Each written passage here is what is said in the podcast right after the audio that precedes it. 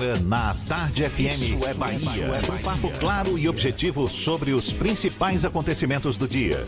Um programa com a marca do Grupo A Tarde de Comunicação e do Bahia Notícias. Para botar tempero no começo da sua manhã. Isso é Bahia. Isso é Bahia. Apresentação: Jefferson Beltrão e Fernando Duarte. Isso é Bahia. Oferecimento Ferreira Costa. Tudo para casa, construção e decoração. Salve, salve, bom dia! Seja bem-vindo, seja bem-vinda. Estamos começando mais um Isso é Bahia e vamos aos assuntos que são destaque nesta quarta-feira, 3 de junho de 2020. Começam a valer hoje medidas mais duras para conter o avanço do coronavírus em quatro bairros de Salvador.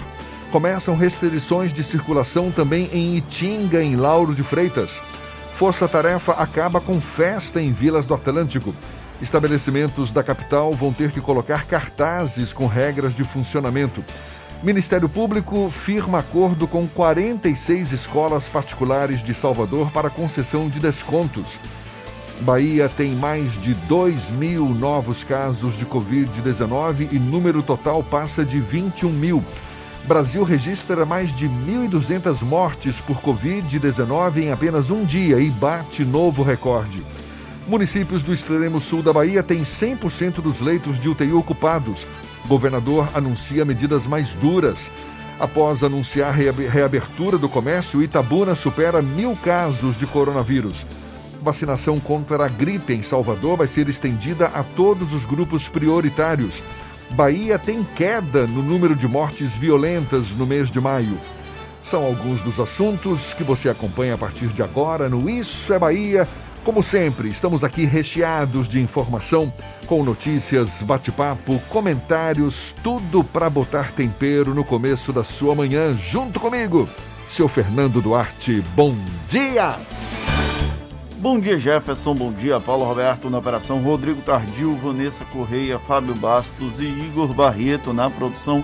E um bom dia para os nossos queridos ouvintes, aqueles que estão em quarentena e também aqueles que ainda mantêm a rotina de trabalho de sair de casa, atividades essenciais como profissionais da área médica, profissionais da área de segurança pública, rodoviários, metroviários, profissionais que atuam no ramo de supermercados, pet shops, farmácias e outros serviços essenciais.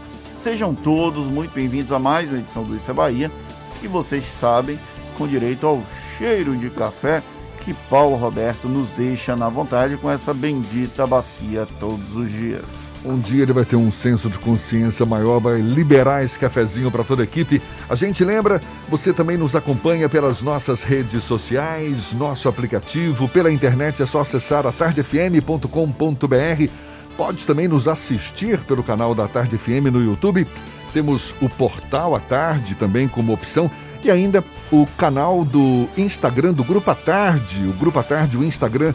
Portanto, também estamos ao vivo por lá, são os nossos canais de comunicação à sua disposição para também participar, enviar suas mensagens, marcar presença, Lembre aí, Fernando. O WhatsApp é o 71993111010 e você pode interagir com a gente também pelo YouTube e pelo Instagram. Mande a sua mensagem e esteja conosco aqui. Tudo isso e muito mais a partir de agora para você. Ficou faltando estúdio, não foi?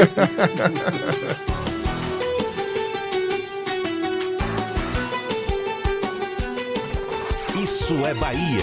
Previsão do tempo. Previsão do tempo. Olha só, Salvador amanheceu com uma quarta-feira de céu mais claro, sol brilhando bonito lá fora. A temperatura agora na casa dos 25 graus, mas tem nuvens no céu também, sinal que pode continuar chovendo aqui na capital baiana.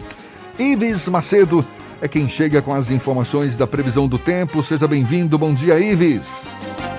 Olá, muito bom dia para você, Jefferson. Bom dia, Fernando Duarte, Paulinho. Bom dia para você na sintonia aqui da Tarde FM, ligado no programa Isso é Bahia.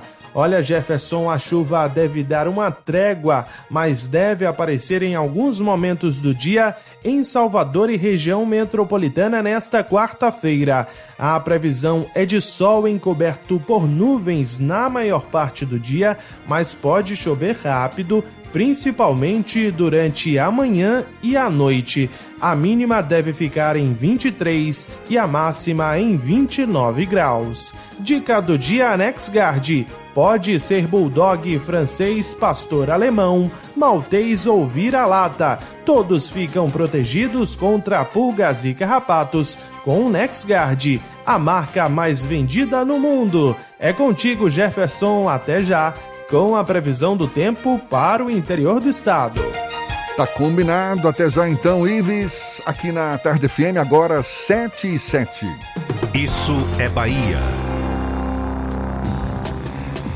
O presidente nacional do DEM, o prefeito de Salvador, ACM Neto, anunciou ontem a expulsão da ativista Sara Geromini do partido. Ela, conhecida como Sara Winter, a ex-feminista que é líder do acampamento Presentos pelo Brasil, que comanda uma espécie de guerrilha física em Brasília de apoio ao presidente da República, Jair Bolsonaro. Foi esse grupo que fez aquela manifestação no último sábado, no sábado à noite, com máscaras e tochas em frente ao Supremo Tribunal Federal. Sara também foi alvo da operação da Polícia Federal, determinada pelo ministro Alexandre de Moraes no inquérito das fake news. Após emergir do submundo da internet, a ativista ganhou os holofotes e tenta ser presa para ser alçada à condição de mártir. E ganha também uma amplificação da voz fora do círculo a que ela pertence.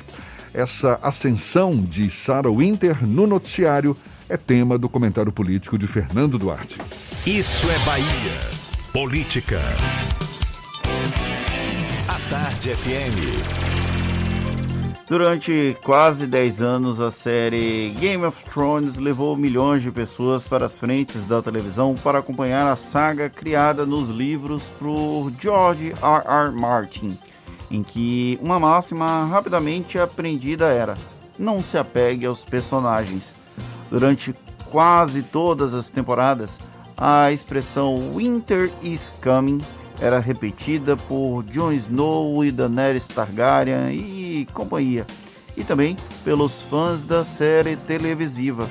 Em tradução livre, queria dizer que o inverno está vindo. Parece que o inverno proposto por Martin chegou ao Brasil. Ao longo das últimas semanas, vimos a esdrúxula ascensão de Sarah Winter, uma auto-intitulada ex-feminista passou a adotar o codinome de uma espiã nazista para defender o governo de Jair Bolsonaro. Ela foi alvo da operação da Polícia Federal que focou em supostos disseminadores de fake news e tenta se viabilizar como Marte. Chegou a ameaçar agredir fisicamente o ministro do Supremo Tribunal Federal, Alexandre de Moraes, para chegar a seu intento de ser presa. Infelizmente, esse desejo uma hora vai ser realizado. Ela deve acabar presa. Eu vou usar Sarah Winter como exemplo, porém muitas outras figuras se encaixariam muito bem nisso. A ativista passou a ter a voz amplificada pelas redes sociais, o que obrigou a mídia tradicional a considerá-la personagem. É um erro já exemplificado com outras figuras que chegaram ao legislativo como o próprio Bolsonaro, e a versão baiana dele, com menos glamour e visibilidade, o pastor Sargento Isidório. Ao permitir que figuras assim tenham repercussão, a imprensa é corresponsável pelas consequências desse ato. Todavia, será bem incomum ver autocrítica nesse sentido. Cobrar dos outros é bem mais fácil, não é mesmo? Lembremos o PT, por exemplo. A milícia 300 pelo Brasil, liderada pela ex-feminista, parece ser um exército além da muralha, em mais uma referência à obra de George R. R. Martin. São zumbis que não conseguem enxergar os graves problemas em incorporar símbolos neofascistas e que conseguem celebrar toda e qualquer asneira dita e não parecem ter um cérebro altamente desenvolvido. O muro que separava o mundo civilizado desses mortos-vivos foi dissipado aos poucos, e até dragão zumbi é possível de ser observado nessa batalha. Vide os monstros a ameaçar a nossa frágil democracia. Como dito, o winter ou o inverno finalmente chegou. A noite precursora do dia eterno bate a porta o tempo inteiro e não há odor que segure. Ainda assim, há quem tente frear o avanço desse mal. O Democratas decidiu sumariamente expulsar a ex-filiada Sara Giromini. Precisou ela ameaçar explicitamente a democracia para tomarem uma atitude assim. Antes tarde do que nunca, não é mesmo? Essa ideia de Sarah Winter querer ser presa para, quem sabe, se tornar um mártir pode ser um tremendo tiro no pé, porque até ela querer ser um mártir e o povo sair às ruas em defesa dela tem uma distância muito grande, porque será que o povo vai sair às ruas em defesa dessa figura? Eu acredito que não. Eu espero que o povo não faça isso, mas eu também gostaria que esses 300 pelo Brasil não o fizessem. Mas essa massa amorfa é difícil de interpretar e é difícil de cravar qual será o comportamento, já que eles não conseguem enxergar o óbvio, como por exemplo a marcha da Ku Klux Klan com elementos da Ku Klux Klan no último sábado. Quando me referi ao povo, eu quis dizer a grande massa sim. da população. Claro que certamente ela vai ter sim alguns simpatizantes caso venha a ser presa em defesa dela, claro, isso aí a gente não tem a menor dúvida. Bom, agora são 7 e 12 a gente, como sempre faz, atualiza os números da Covid-19 aqui no estado. Novas vidas que se perdem, infelizmente, é uma pandemia que ainda não atingiu o seu pico aqui na Bahia. Olha só, o estado registrou 2.532 novos casos de pacientes infectados pelo novo coronavírus, isso em apenas um dia, segundo o boletim divulgado pela Secretaria Estadual da Saúde, boletim divulgado ontem à noite. De acordo com a CESAB, os mais de 2 mil novos casos contabilizados foram acumulados das últimas semanas. A Bahia totaliza agora 21.430 casos confirmados de Covid-19. Do total de pacientes infectados, mais de 7 mil estão recuperados. Ainda de acordo com a CESAB, 35 mortes foram contabilizadas no boletim e essas são referentes a um período de 27 dias 736 pessoas já morreram pela doença na Bahia. O número de pessoas diagnosticadas com a Covid-19 subiu para mais de 550 mil e o total de mortes chega a 31.199. Foram registrados quase 29 mil casos nas últimas 24 horas. O país bateu o recorde de mortes em um só dia, com 1.292. 62. O, 62, desculpa. Obrigado, Jefferson. O presidente do Brasil, Jair Bolsonaro, lamentou o recorde de mortes, mas apontou que esse é o destino de todo mundo. A fala aconteceu após uma apoiadora pedir na saída do Palácio da Alvorada que Bolsonaro enviasse uma mensagem de conforto para as famílias em luto em consequência da pandemia. Eu, eu não, se essa ter, é a mensagem de conforto, é, eu, eu, é, dispenso. Eu queria ter palavras para descrever o meu sentimento quando eu tenho esse tipo de informação. Eu, eu, as pessoas, as famílias enlutadas, já que o presidente da República não faz, eu me solidarizo com a dor de todos vocês. Jefferson também, o Isso é Bahia. Compartilha essa dor, força nesse momento difícil. E começam a valer hoje medidas mais duras de isolamento nos bairros de Fazenda Grande do Retiro, Paripe, Cabula, Beiru e Tancredo Neves, aqui na capital baiana. As regiões se juntam a Periperi, Lobato, Cosme de Farias e Pernambués, totalizando agora oito áreas da capital baiana com interdição, com intervenção, melhor dizendo, da prefeitura. As medidas têm como objetivo reduzir a taxa de propagação do novo coronavírus em regiões que são consideradas críticas. A restrição inclui fechamento do comércio, com exceção para estabelecimentos que realizam atividades essenciais. Além disso, serão realizados nos locais testes rápidos, limpeza de ruas e distribuição de cestas básicas para ambulantes e feirantes, que ficam proibidos de exercitar suas atividades. O prazo inicial de duração das medidas é de uma semana. E todos os estabelecimentos daqui de Salvador vão, ter, vão ser obrigados a colocar cartazes com todas as regras e protocolos para funcionamento da atividade. De acordo com o prefeito Assemineto, no primeiro momento, clínicas, concessionárias e revendedoras de veículos, comércio e serviços de arquitetura e decoração, lavanderia, açougues, lojas de materiais elétricos e ferragens além de construção civil em imóvel habitado, que, tiverem suas, que tiveram suas medidas flexibilizadas vão ter que colocar o cartaz.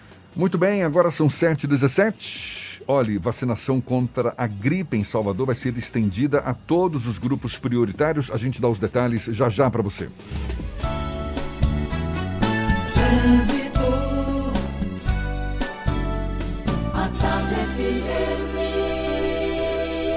Oferecimento: Monobloco, Auto Center de portas abertas com serviço de leva e trás do seu carro. Temos agora informações para quem já está dirigindo seu veículo aí pela Grande Salvador ou vai pegar o carro já já. Cláudia Menezes tem informações valiosas. Bom dia, Cláudia.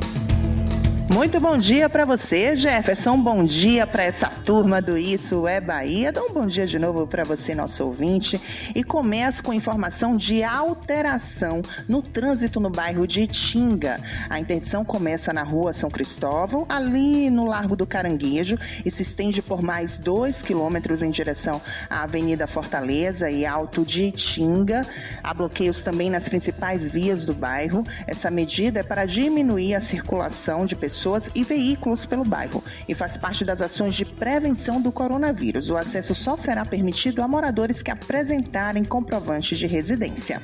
É cliente central nacional Unimed tem sintomas de coronavírus, como febre e dor de garganta? Protejeu sua saúde com telemonitoramento do aplicativo Meu Plano? Baixe já. Volto com você, Jefferson. Obrigado, Cláudia. A Tarde FM de carona com quem ouve e gosta. Começam hoje restrições de circulação em Itinga, Lauro de Freitas. E o Ministério Público do Estado firma acordo com 46 escolas particulares de Salvador para concessão de descontos. Assuntos que você acompanha com mais detalhes ainda nesta edição 719 na Tarde FM. Você está ouvindo Isso é Bahia.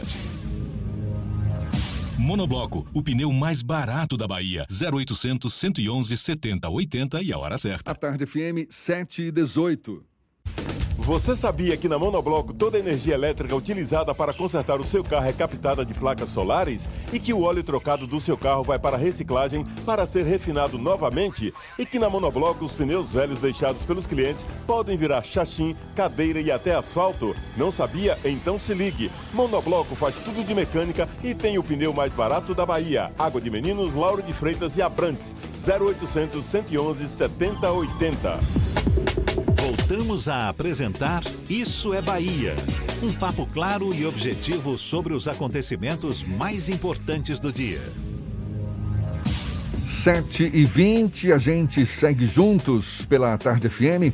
Aqui no Isso é Bahia temos notícias agora da redação do portal Bahia Notícias com Lucas Arras. Por favor, seja bem-vindo. Bom dia, Lucas. Bom dia, Jefferson. Bom dia, Fernando. Bom dia também para os nossos ouvintes que nos escutam aqui na capital do estado. A secretária municipal de Promoção Social e Combate à Pobreza, Ana Paula Matos, deve deixar a administração municipal nos próximos dias para ser pré-candidata a vice na chapa de Bruno Reis à Prefeitura de Salvador. De acordo com a legislação eleitoral, ela possui até a quinta-feira para deixar o cargo e concorrer às eleições. Quinta-feira também conhecido como amanhã. Recém-filiada ao PDT, Ana Paula disse ontem ao Isso, ba Isso é Bahia que não recusaria um convite para integrar a chapa de Bruno Reis como vice. E embora a Prefeitura de Salvador afirme que ainda não há definições sobre o momento nem as regras para a reabertura de shoppings, empresas do setor já se organizam para esse retorno. O Shopping da Bahia enviou um documento com recomendações e procedimentos para a reabertura de lojas situadas no espaço. O documento foi enviado à Prefeitura e aos lojistas e se compromete a disponibilizar álcool e gel, retirar bancos de áreas comuns e reforçar procedimentos de limpeza para receber autorização da Prefeitura para voltar a funcionar durante esse período pandêmico. A proposta foi criticada pelo presidente do Sindicato dos Lojistas do Estado da Bahia, o Paulo Mota. Segundo o presidente, o shopping quer exigir que o lojista crie todas as condições internas para funcionar. E dessa forma, segundo ele, é melhor que nem abra. Eu sou Lucas Arraes, falo direto da redação do Bahia Notícias para o programa Isso é Bahia. É com vocês aí do estúdio. A pandemia do coronavírus tem causado um grande impacto no mercado de festas, que é responsável por movimentar mais de 17 bilhões de reais por ano em todo o Brasil, sobretudo no ramo dos casamentos. Com as medidas de isolamento social, sumiram os eventos no período de março e, para os mais otimistas, meados de julho o que representa uma queda de pelo menos 40% da receita anual prevista para os profissionais do setor. A gente vai falar mais sobre essa situação, conversando com quem entende do assunto, a blogueira e especialista em festas de casamento, Marina Novaes, nossa convidada aqui no Issa Bahia. Seja bem-vinda. Bom dia, Marina. Bom dia, bom dia, Jefferson. Bom dia, Fernando.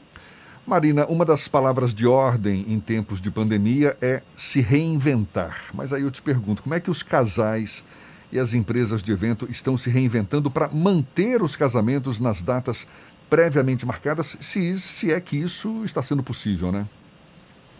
É, realmente pensar fora da caixinha tem que ser a solução para o momento. As grandes festas que nós, principalmente aqui na Bahia, estamos acostumados, não estão podendo acontecer por conta de evitar aglomeração.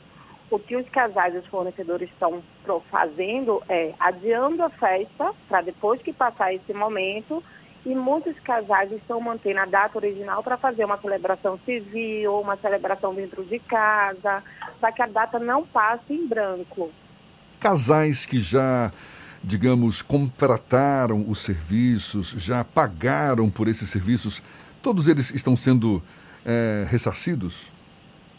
É, na verdade, quando você adia o serviço, e é uma coisa que o mercado tem trabalhado bastante para o adiamento do sonho e não o cancelamento da festa, é, não precisa ter esse ressarcimento. Só em último caso, se o casal realmente não quiser mudar a data ou mudar a data com a grande maioria dos fornecedores que envolve a festa, mas um não tiver disponibilidade e precisar fazer o cancelamento, tem a medida provisória 984 que garante esse ressarcimento sem multa, né? E aí dá essa segurança maior para os casais. Eu falei aqui que em todo o país o movimento é em torno de 17 bilhões de reais por ano esse mercado de festas. Você tem uma ideia da, do volume de recursos, do volume que se movimenta aqui na Bahia em condições normais, Marina? Oh, é, é, muito difícil ter esse levantamento de dados exato aqui da Bahia, porque a gente ainda não tem uma associação efetiva com o controle dos eventos, né? Como em alguns outros lugares, inclusive de fora do Brasil, é, todo casamento que é feito, realizado, seja é, civil, festas, enfim, a celebração do casamento é realizada, há um controle de quantidade, de movimentação de pessoas, de tudo, né? A gente aqui ainda não tem isso, mas inclusive esse momento está trabalhando para que os fornecedores se juntem para uma união do mercado mais forte, um mercado mais profissional e foi essa situação de pandemia que levantou ainda mais essa necessidade. E o tamanho do impacto, o tamanho do prejuízo no setor, você já tem uma estimativa? É muito relevante porque assim, os fornecedores hoje eles trabalham com fluxo de caixa que recebe a grande maioria do valor do casamento próximo da data. Como os casamentos foram adiados, esse valor não entrou.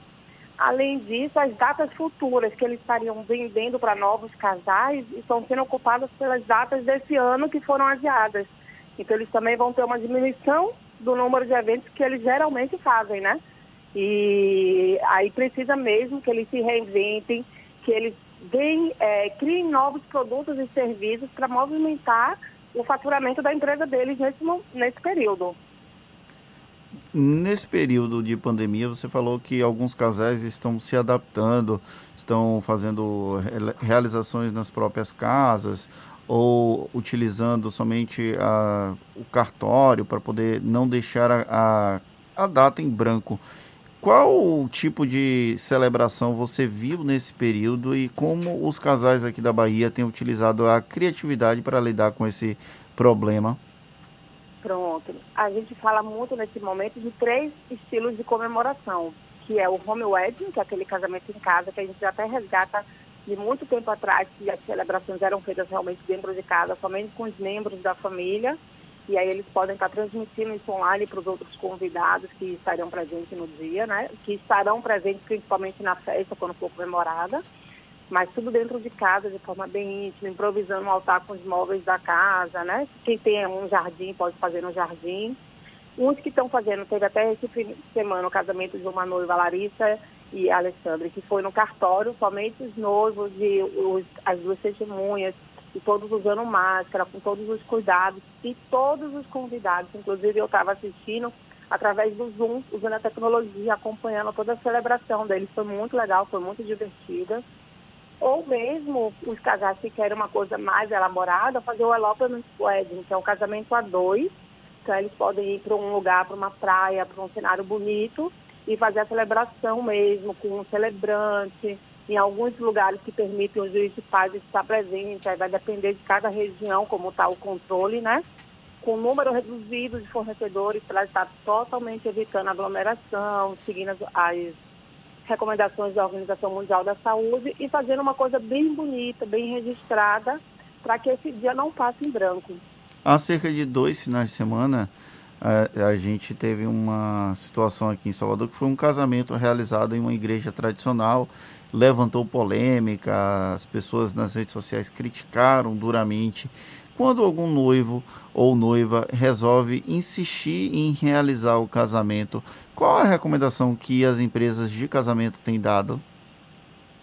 Pronto, eu acompanhei de perto o caso desse casamento e ele levantou ainda mais uma discussão entre os fornecedores de como agir nesse momento. A recomendação que a gente fala é levantar o questionamento do casal. Vale a pena mesmo você fazer isso durante esse período? Por exemplo, esse casal saiu do anonimato para uma imagem muito negativa no Brasil inteiro. Então, o que é que você quer lembrar do seu casamento? E também estamos criando protocolos para que, com a retomada dos eventos gradativamente, sejam feitos com extrema segurança, tanto para os fornecedores que estão atuando no evento, quanto para os novos convidados, né? Então, a gente tem feito toda uma pesquisa de orientação e conversar mesmo. Eu acho que esse é o momento que a gente tem que entender o sonho da noiva, entender a dor dela, entender as frustrações, para conduzir esse processo de uma forma melhor. O casamento em questão, ele estava sem aglomeração, ele estava com distanciamento social, eles pecaram pela falta de máscara, que é uma recomendação, é um decreto da nossa prefeitura. Mas se não fosse por isso, se a lei está permitindo que aconteça eventos religiosos de até 50 pessoas, tem gente que vai querer fazer isso, né? Mas existe uma possibilidade para o lado do fornecedor do cancelamento do contrato sem multa, assim como existe da noiva. A questão toda é a seguinte, nós estamos vivendo um momento de pandemia, de recessão de economia, o fornecedor vai poder fazer esse cancelamento, vai ter caixa para poder fazer isso, né? Então, são muitos questionamentos que que depois desse casamento levantaram no universo de casamentos aqui na Bahia, para que os próximos não tenham uma repercussão negativa. Marina, você falou no início do nosso papo que é preciso pensar fora da caixinha, né? Fora da caixinha. Agora, alguns serviços não, não tem, eu fico aqui imaginando como é que vai pensar fora da caixinha. Por exemplo, os floristas, né? Que que acho que 90% das safras colhidas no início do ano foram completamente descartadas por conta do adiamento das festas, as flores que seriam utilizadas na decoração e tudo mais. E me parece há uma certa apreensão por parte deles sobre quando devem retomar o plantio dessas flores. E aí eu te pergunto, você acha que quando a situação já estiver mais normalizada, pode haver é, alguma dificuldade no fornecimento de, de materiais, de flores, enfim, daquilo que vocês precisam para a realização das festas também? Como é que você prevê esse futuro, na melhor das hipóteses, não tão distante? É, então, eu acredito que vai ter que ter um planejamento muito forte da parte dos fornecedores para a retomada do evento. E aí vai ser de cada segmento. Os decoradores e os floristas precisam de um tempo maior de preparo, né? Para poder fazer as encomendas. Muitas flores aqui vêm de São Paulo, então quando começar a plantar lá, quando tiver para colher lá, para poder chegar para cá, então tem que ter um planejamento muito maior. E aí vai ser aquele acompanhamento da, das medidas que vão poder liberar o evento, né? É, os próprios fornecedores estão acompanhando isso muito de perto para se antecipar para quando precisar voltar até as lindas festas que nós estamos acostumadas aqui, eles terem o, os insumos necessários. E durante esse período, é, eu vejo alguns decoradores daqui de Salvador é, trabalhando com a vinda de flores para dentro de casa, para presentear alguém, né? A gente fala muito do isolamento social, mas você pode estar mandando flores para os amigos nos aniversários e muitos estão se reinventando nesse sentido para movimentar a empresa. Muitos bufês também estão vendendo kit festas, é, kit de degustação, jantar romântico. Todos eles estão realmente pensando em produtos e serviços para esse período.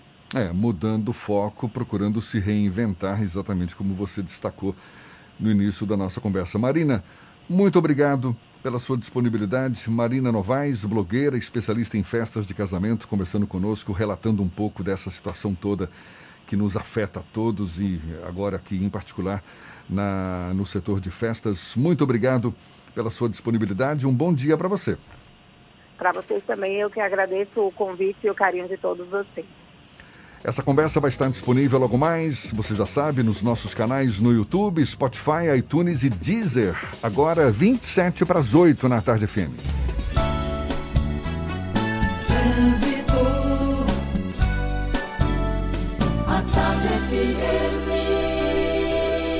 Oferecimento: Monobloco, Auto Center de portas abertas com serviço de leva e trás do seu carro. A gente volta a falar com Cláudia Menezes. Tem novidades pra gente, Cláudia?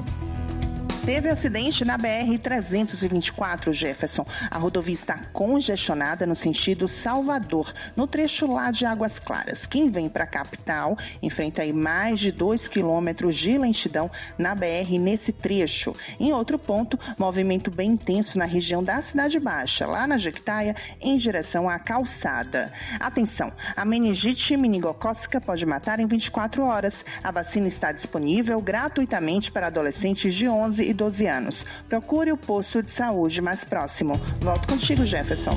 Obrigado, Cláudia. A Tarde FM de carona com quem ouve e gosta. Força Tarefa acaba com festa em Vilas do Atlântico, mais uma festa que acaba com a polícia. E olha só que absurdo, médica é assaltada dentro de posto de saúde no bairro de Sete Portas, aqui em Salvador. A gente dá os detalhes ainda nesta edição, 26 para as 8 na tarde FM. Você está ouvindo Isso é Bahia. Você sabia que na Monobloco toda a energia elétrica utilizada para consertar o seu carro é captada de placas solares? E que o óleo trocado do seu carro vai para reciclagem para ser refinado novamente? E que na Monobloco os pneus velhos deixados pelos clientes podem virar chachim, cadeira e até asfalto? Não sabia? Então se ligue. Monobloco faz tudo de mecânica e tem o pneu mais barato da Bahia. Água de Meninos, Lauro de Freitas e Abrantes. 0800 111 7080. Central Papelaria, os melhores preços e a maior variedade em material escolar e escritório da Bahia e a hora certa. A tarde FM 734. 3369 mil. Central Papelaria, variedade assim você nunca viu. 3369 mil, é só ligar. 3369 mil. Central Papelaria, você encontra tudo em material escolar. Tudo pro seu escritório, variedade fácil de estacionar. 3369 Ligue 3369 mil, a maior variedade em material escolar e de escritório. Central Papelaria Lauro de Freitas. 3369 mil. Voltamos a apresentar Isso é Bahia. Um papo claro e objetivo sobre os acontecimentos mais importantes do dia. Você está querendo alguma opção para se divertir nesta quarta-feira? Já já tem as dicas da Marcita para você. Primeiro vamos à redação do Portal à Tarde. Thaís Seixas também tem novidades para gente. Bom dia, Thaís. Oi, Jefferson. Bom dia. Bom dia, Fernando. E a você que acompanha o nosso programa. Segue para a Câmara dos Deputados o projeto de lei aprovado ontem pelo Senado, que suspende o ajuste anual de preços de medicamentos por 60 dias e os de planos de saúde privados por 120 dias. O autor do projeto, o senador Eduardo Braga, do MDB do Amazonas, havia proposto o prazo de 120 dias também para os medicamentos, mas já existe uma medida provisória que congela o ajuste destes produtos e por isso a medida foi alterada para 60 dias. E olha só, hoje é o dia de conscientização contra a obesidade infantil. A doença já é considerada uma epidemia mundial e, segundo a Organização Internacional World Obesity, 158 milhões de crianças e adolescentes de 5 a 19 anos convivem com excesso de peso. O número deve aumentar para 254 milhões em 2030. Além dos fatores genéticos responsáveis por 70% das causas da obesidade, o estilo de vida da criança também impacta no ganho de peso. Especialistas apontam ainda o uso constante de videogames, aliado à baixa qualidade nutricional dos alimentos e à falta de exercícios físicos, que contribuem para o aumento da obesidade infantil em todo o mundo. Essas e outras notícias estão no portal atarde, atarde.com.br. Vamos ouvir agora as dicas da Marcita. Shows, dança, teatro, música, diversão. Ouça agora as dicas da Marcita, com Márcia Moreira. Olá, vamos às dicas para esta quarta-feira. Parceria com o Festival Internacional de Curitiba, a plataforma de curadoria streaming de filmes MUBI apresenta de hoje até o dia 10 de junho o Festival Olhar de Cinema. Na programação, estreias de oito títulos presentes em edições anteriores do festival. As produções estarão disponíveis por um período de 30 dias a partir da data de estreia de cada filme. Realizado desde 2012, o Olhar de Cinema Festival Internacional de Curitiba é um evento independente que acontece em todo mês de junho na capital do Paraná. A programação completa você confere em mub.com. E o Instituto Ling estreia amanhã às quatro da tarde uma série de audições comentadas sobre música erudita. Sob orientação dos pianistas Olinda Alessandrini e Tiago Valevics, a série vai abordar o processo criativo, a biografia e as peculiaridades da trajetória de compositores e instrumentistas considerados fundamentais na história da música clássica. A primeira edição faz uma homenagem ao gênio alemão Ludwig van Beethoven e celebra os 250 anos do seu nascimento. Durante o encontro virtual, os pianistas vão tocar algumas composições de Beethoven. As vagas para as audições são limitadas. As inscrições custam 20 reais e podem ser feitas no site institutoling.org.br. Mais dicas para curtir de casa no meu Instagram, Dicas da Macita. Beijos e fique em casa. Isso é Bahia. Apresentação: Jefferson Beltrão e Fernando Duarte. A Tarde FM. Quem ouve, gosta. Em 60 dias de operação, o Disque Coronavírus pelo serviço 160, que é disponibilizado pela Prefeitura desde o último dia 27 de março, superou a marca de 102.500 ligações recebidas. E a maior parte delas, denúncias e pedidos de fiscalização em bares com aglomeração e atividade sonora, principalmente no bairro de Cajazeiras, o campeão em reclamações. A gente fala mais sobre o assunto conversando agora com a, coorden... com a subcoordenadora de combate à poluição sonora da Secretaria Municipal de Ordem Pública de Salvador, Márcia Cardim, também nossa convidada aqui no Issa Bahia. Seja bem-vinda. Bom dia, Márcia. Bom dia, Jefferson. Bom dia, Fernando. Bom dia a todos os ouvintes da Rádio à Tarde. Márcia, a gente está falando aqui de Cajazeiras, mas quais são os bairros mais denunciados pelo Disque Coronavírus que é pelo telefone 160. Isso. É, nós temos dois canais, Jefferson. 156, que é o Disque é, Denúncia da Prefeitura, e 160, né, que agora é um outro canal para o Covid. Nós temos a, o primeiro bairro mais denunciado, Fazenda Grande do Retiro, segundo Paripe e terceiro Pernambués. São três bairros mais denunciados. Sendo, Jefferson, que a fonte mais denunciada é a residência. Então, como as pessoas estão em casa, é, aumentou a incidência de denúncia de poluição sonora nas residências. Então, a fonte mais denunciada hoje é a residência, com 42% das denúncias, veículo, com 23%, e área pública, que é uma surpresa nossa. Então, a gente vem fazendo essa, essa, essa campanha pedindo à sociedade né, que não vá para a rua, que fique em casa, e que respeite seu vizinho também, porque com uma residência inviolada, a gente não pode adentrar sem autorização do proprietário. Então é mais um trabalho de educação, a não ser que o, quem denunciou queira tomar as providências, seja no Ministério Público, seja na Justiça, mas existe uma limitação quanto ao atendimento de denúncia das residências. Então é mais um trabalho educacional. A gente clama à sociedade. E é. quando for colocar o som em casa, pense no próximo, né, que tem uma pessoa do lado que pode estar doente, que idoso, recém-nascido, enfim, Jeff, essa é conscientização nesse momento. É, e você falou área pública, surpresa, exatamente porque o que se espera é que as pessoas fiquem em suas casas, não é? E exatamente. preservem aí os espaços públicos. Como é que tem sido a fiscalização, Márcia? Tem sido efetiva? É, essas pessoas que acabam não respeitando esse silêncio, esse isolamento, elas, como é que tem sido você falou que tem a orientação para os moradores, não é? Uma orientação mais educativa, mas para quem está na rua mesmo, fazendo desordem, fazendo aglomeração, botando o som lá no último volume, estão sendo penalizados de alguma forma? É, o normal, nós temos uma operação denominada Fillery, que quer dizer calar em latim, e todas sextas, sábados e domingos a gente faz essa operação. É uma operação em conjunto com a Polícia Militar, com a Guarda Municipal, com a Trans Salvador e com a SEDU. Nessa operação, a gente traça um roteiro toda semana dos bairros mais denunciados, onde tem mais incidência de Ministério Público, Defensoria Pública e denúncia via 156. E daí a gente vai, vai com um comboio onde a gente encontra a poluição sonora, seja ele residência, estabelecimento comercial ou veículo, a gente age conforme a lei.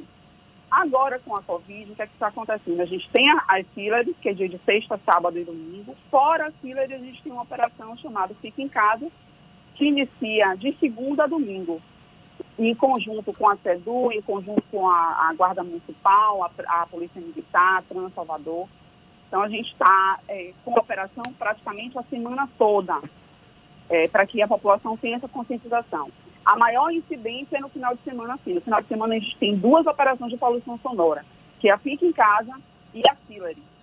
E, Jefferson, todos os finais de semana a gente aprende som de veículo, nós fizemos a medição, vem o comboio, fizemos as medições, após constatado o incômodo sonoro, a gente lavra o auto de interação e procede com a apreensão dos equipamentos. Vocês têm tido algum... Todos, todos os finais de semana, Jefferson, a gente apreensão de veículo. Vocês têm tido algum tipo de dificuldade e resistência dos moradores, das pessoas que infringem a lei e que de alguma forma tentam insistir no erro? Por exemplo, quando vocês vão fazer a fiscalização e aí acontece de ter, por exemplo, algum tipo de agressão ou intimidação do técnico, existe isso?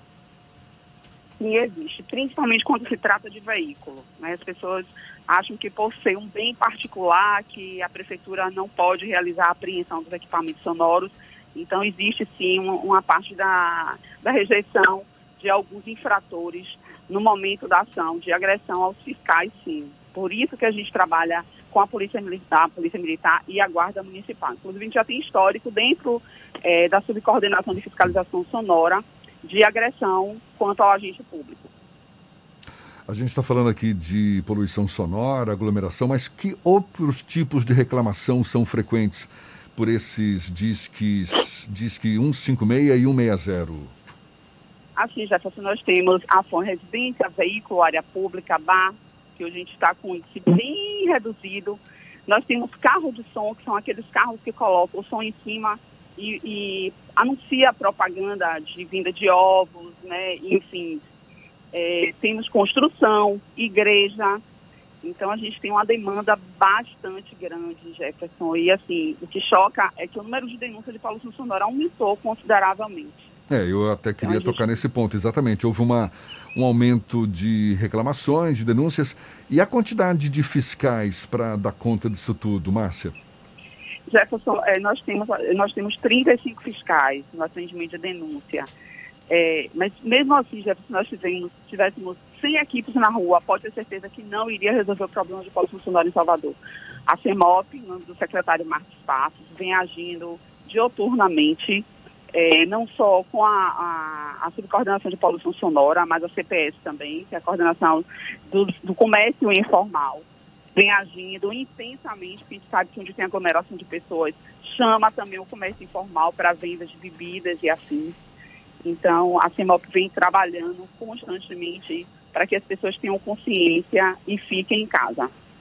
Tem um tempo médio que demora para que a fiscalização consiga chegar, porque eu imagino que o volume de denúncias seja muito mais alto do que a capacidade de atender a demanda. Isso é, é bem comum nesse tipo de serviço. É, e se por um acaso não resolveu num determinado momento, a pessoa deve retornar a ligar? Como é que funciona isso? Sim, sim, Fernando. É, a gente informa que insiste na ligação. A demanda é muito grande, principalmente locais perigosos. Por isso que a gente tem as operações para que a gente consiga combater é, e resolver é, o problema de poluição sonora.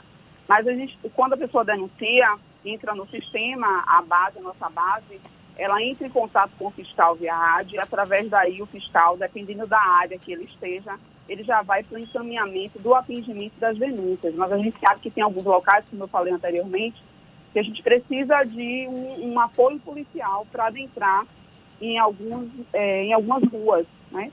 Então, muitas denúncias não são atendidas no momento e posterior, posteriormente, no final de semana, a gente insere ela nas operações. Então, existe sim uma dificuldade de atendimento das denúncias por conta do risco, falta de informação também das pessoas no momento de registrar a denúncia. É, algum ponto de referência o fiscal não consegue encontrar o local justamente por conta da, da referência para chegar né, até a questão da poluição sonora.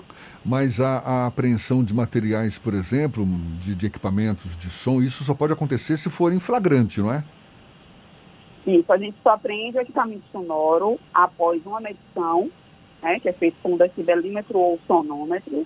Fizemos as medições, após o constato da medição é lavrado um auto de infração. Esse auto de infração vai para uma comissão julgadora de auto. Essa comissão vai julgar se o auto é procedente ou não, vai ser taxado o valor de uma multa e após é, o, o, taxar a multa, o infrator paga a, a multa e retira o equipamento sonoro. Qual é a média de notificações que vocês têm tido? Houve um aumento nesse período da pandemia? Sim, houve um aumento por conta das apreensões. Né? Então, como a gente está fazendo apreensão todo final de semana, então teve um aumento de 15% a 20% no, na lavratura dos documentos. Principalmente que a gente está tendo duas operações de, dioturnamente, né? Então, no normal, a gente teria somente uma operação, que seria a Operação Fillery, e agora né, desde maio, desde março, desculpa, estamos tendo duas operações, o Fica em Casa e a Operação Celery, que é a noite toda, a madrugada toda. E fazem com chuva, sem chuva, é, domingo de madrugada, sexta de noite, temos denúncia. Márcia, como é que tem sido o cuidado das equipes de fiscalização, tanto entre si, ou seja, a própria equipe, com os cuidados de higiene e tal, quanto na abordagem das pessoas.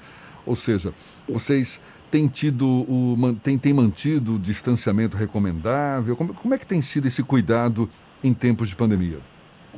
É, o secretário Marcos Passos tem muita essa preocupação de manter a segurança, inclusive recentemente ele fez o teste rápido e toda a equipe de fiscalização, a Sonora, graças a Deus, todos testaram negativo. É, nós, é, a prefeitura, né, em nome do prefeito, vem tendo essa preocupação com a questão do das máscaras. Existem as máscaras que eles estão é, dando semanalmente, aquela capa, aquela capa protetora, é, o álcool em gel.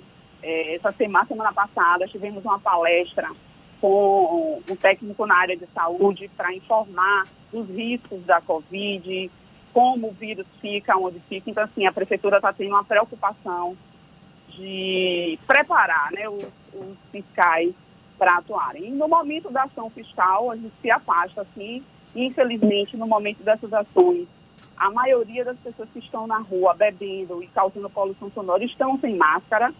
Então, a fiscalização já mantém um certo é, limite né, de conversa entre as pessoas, afastam as pessoas. E, inclusive, existe uma questão da rejeição das pessoas de estarem se afastando, porque as pessoas querem estar junto, querem estar discutindo. Então, a gente chama o infrator quando é veículo, a gente chama o infrator afastadamente, conversa com ele e a Guarda Municipal faz o seu trabalho fazendo a bolha, afastando todo mundo, deixando somente o fiscal e o infrator para a lavratura dos documentos e para a apreensão dos equipamentos sonoros. É, redobrar o cuidado nunca é pouco. Tá certo. Muito obrigado, Márcia Cardim, que é subcoordenadora de combate à poluição sonora da Secretaria Municipal de Ordem Pública de Salvador, conversando conosco aqui no Issa Bahia. Muito obrigado pela sua disponibilidade. Bom dia, Márcia. Bom dia, obrigada Jefferson, obrigada Fernando, a todos os ouvintes, né? E assim, a CEMOP, a Prefeitura Municipal de Salvador, clama à sociedade que fique em casa, né? que não vá para a rua. Tem muita gente em casa, as lives sabe o que está acontecendo, que é um momento de distração. Mas pense no próximo, pense no seu vizinho que está querendo dormir, que está doente, tem um idoso, tem um recém-nascido que está em casa. Então vamos tocar no coração e pensar também que a gente tem que olhar o próximo. Legal. Bom dia, que Deus abençoe a todos. Valeu, obrigado, Márcia. Legal, foi dado o recado. A gente lembra que essa conversa também vai estar disponível logo mais nos nossos canais no YouTube, Spotify, iTunes e Deezer. Agora, 7h52 na Tarde FM. Isso é Bahia. Economia. A Tarde FM. Bom dia, Jefferson. Bom dia, Fernando. Bom dia, queridos ouvintes da rádio A Tarde FM. Ontem o índice Ibovespa fechou em 91 mil pontos, com forte alta de 3,4%, pela continuação das reaberturas das economias mundo afora e pelo arquivamento do pedido de apreensão do celular do presidente Jair Bolsonaro pelo ministro do STF, Celso de Mello. Enquanto o dólar fechou com forte queda de 3,23%, a R$ 5,20, pela venda de 550 milhões de dólares das reservas do Banco Central resultando em forte pressão na moeda. E para hoje, o foco do investidor fica na divulgação de indicadores da atividade industrial no Brasil em abril e do setor de serviços nos Estados Unidos e na zona do euro. Eu sou Nicolau Eloy, sócio da BP Money, a nova plataforma educacional da BP Investimentos. E para maiores informações, nos acompanhe no nosso site www.bpmoney.com.br. Isso é Bahia. Olha só, a partir de hoje, os postos de vacinação contra a gripe pelo sistema drive-thru espalhados na capital baiana vão poder atender a todos os grupos prioritários. A medida, prorrogada até o dia 30 deste mês, visa facilitar o acesso à imunização do município. Deixa eu fechar um volume aqui que está ah, pronto, agora ficou mais fácil. A medida prorrogada até o fim desse mês visa facilitar o acesso à imunização no município. Os postos de vacinação drive-thru funcionam de segunda a sexta-feira, das 8 da manhã às 5 da tarde. Esses postos ficam na Arena Fonte Nova, também no 5 Centro de Saúde Clementino Fraga, nos Barris, nos dois campi da Faculdade Baiana de Medicina, bairros do Cabula e Brotas, e também no Atacadão Atacarejo, em Fazenda Coutos.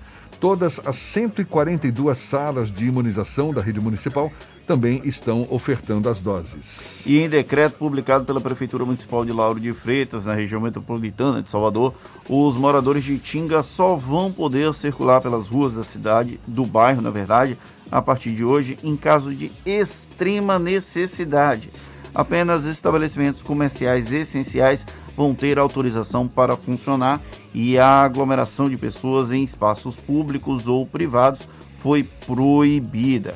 A medida tem validade de 10 dias. É uma espécie de lockdown em Tinga, né? É. Lockdown não, porque a gente não pode falar lockdown, é fechamento, segundo o governador Rui Costa. Lockdown é em inglês. Tá certo. E olha, o Ministério Público do Estado firmou um termo de ajustamento de conduta, aquele famoso TAC, com 46 escolas particulares de Salvador para readequação dos contratos educacionais durante a pandemia da Covid-19.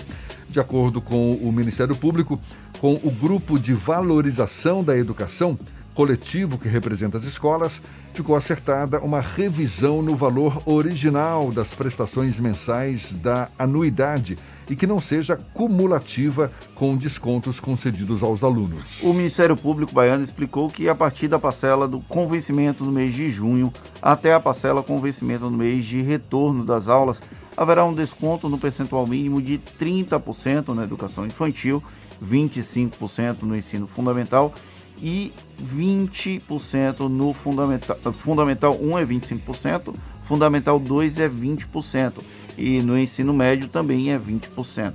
As escolas se comprometeram no prazo de cinco dias a criar um canal de comunicação específico para tratar de questões financeiras e pedagógicas durante a pandemia. É, muitas escolas, inclusive, estão fazendo reuniões virtuais com os pais exatamente para discutir o futuro das escolas.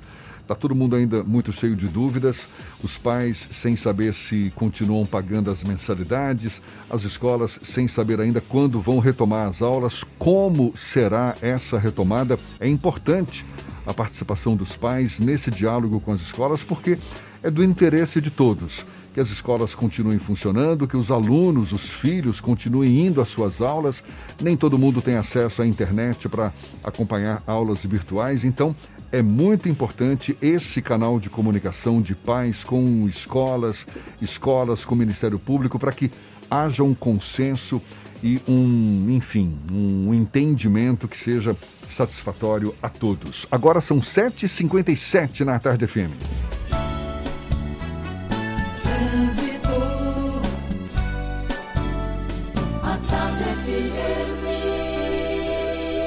Oferecimento: Monobloco, Auto Center de portas abertas com serviço de leva e trás do seu carro. A gente volta a falar com Cláudia Menezes. Tem notícias boas aí para os motoristas. É você, Cláudia.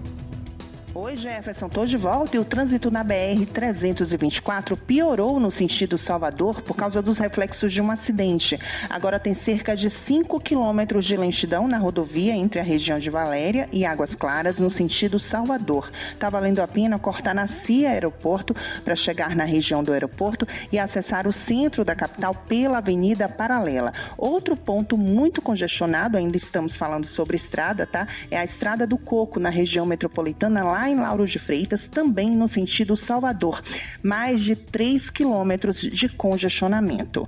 Neste instante, milhares de famílias do sertão nordestino passam fome, sede e vivem sem nenhum recurso. Se está difícil para nós, imagine para eles. Colabore com os amigos do bem. Doe em amigosdobem.org. Volto com você, Jefferson. Estava torcendo por notícias boas para os motoristas, mas notícias para você exercitar a paciência. Pois é. Agora, 7h59, a tarde FM, de carona com quem ouve e gosta. A gente faz o intervalo e volta já já para falar para toda a Bahia. É um instantinho só. Você está ouvindo Isso é Bahia. Você sabe o que a Assembleia faz? Faz valer os seus direitos. Lutando para evitar a saída da Petrobras e manter empregos e investimentos no Estado. Também cria políticas que valorizam as mulheres, os negros, o público LGBT e a oferta de uma educação de qualidade para indígenas. E ainda dão prioridade de matrícula em escolas públicas às crianças filhas de vítimas de violência doméstica. Porque para a Assembleia, garantir o direito dos baianos é o nosso dever. Assembleia Legislativa da Bahia, fazendo valer.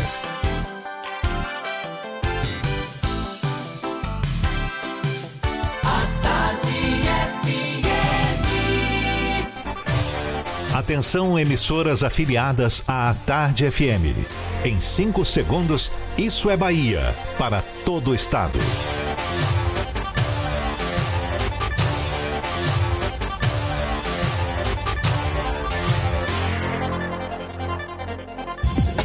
No ar, isso é Bahia. Informação com a marca do Grupo A Tarde e do Bahia Notícias. Política, segurança, saúde, cidadania. Isso é Bahia. Apresentação: Jefferson Beltrão e Fernando Duarte. Tarde FM. Quem ouve, gosta. Salve, salve, bom dia! Seja bem-vindo, seja bem-vinda. A partir de agora, Isso é Bahia em rede com todas as regiões do estado. E vamos aos assuntos que são destaque nesta quarta-feira, 3 de junho de 2020. Começam a valer hoje medidas mais duras para conter o avanço do coronavírus em quatro bairros de Salvador. Começam restrições de circulação também em Itinga, Lauro de Freitas. Força Tarefa acaba com festa em Vilas do Atlântico. Estabelecimentos da capital vão ter que colocar cartazes com regras de funcionamento. Ministério Público firma acordo com 46 escolas particulares de Salvador para concessão de descontos. Bahia tem mais de 2 mil novos casos de Covid-19, número total passa de 21 mil. Brasil registra mais de 1.200 mortes por Covid em apenas um dia e bate novo recorde. Municípios do extremo sul da Bahia têm 100% dos leitos de UTI ocupados. Governador anuncia medidas mais duras. Após anunciar a reabertura do comércio, Itabuna supera mil casos de coronavírus. Vacinação contra a gripe em Salvador vai ser estendida a todos os grupos prioritários. Bahia tem queda no número de mortes violentas no mês de maio. Isso é Bahia, programa recheado de informação com notícias, bate-papo, comentários para botar tempero no começo da sua manhã. Junto comigo, neste clima de quarta-feira, senhor Fernando Duarte. Bom dia! Bom dia, Jefferson. Bom dia, Paulo Roberto na operação, Rodrigo Tardio, Vanessa Correia, Fábio Bastos e Igor Barreto na produção. E um bom dia para as nossas queridas emissoras parceiras e afiliadas.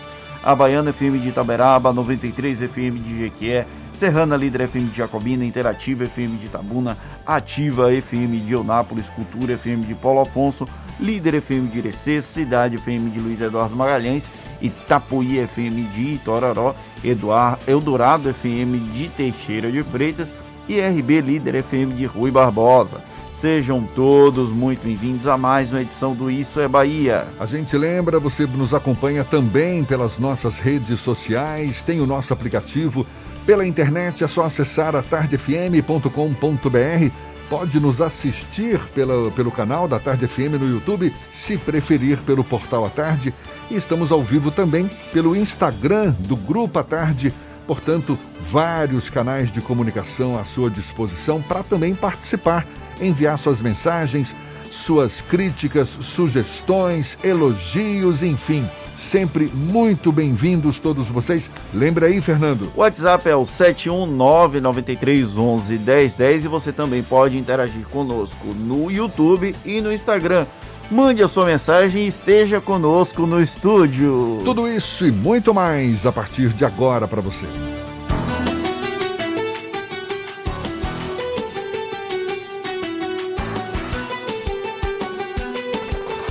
Isso é Bahia. Previsão do tempo. Previsão do tempo. Previsão do tempo. A quarta-feira amanheceu com céu mais claro, portanto, o sol brilha sim desde o começo da manhã. A temperatura agora é de 25 graus. Há nuvens também no céu Inclusive, existe possibilidade de chuva ao longo do dia, mas se ocorrer, vai ser numa intensidade bem menor. O sol deve prevalecer, o tempo estável é o que prevalece nesta quarta em Salvador. A temperatura varia de 23 a 29 graus. No interior do estado, as informações da previsão do tempo com Ives Macedo. É você, Ives, bom dia mais uma vez, amigo.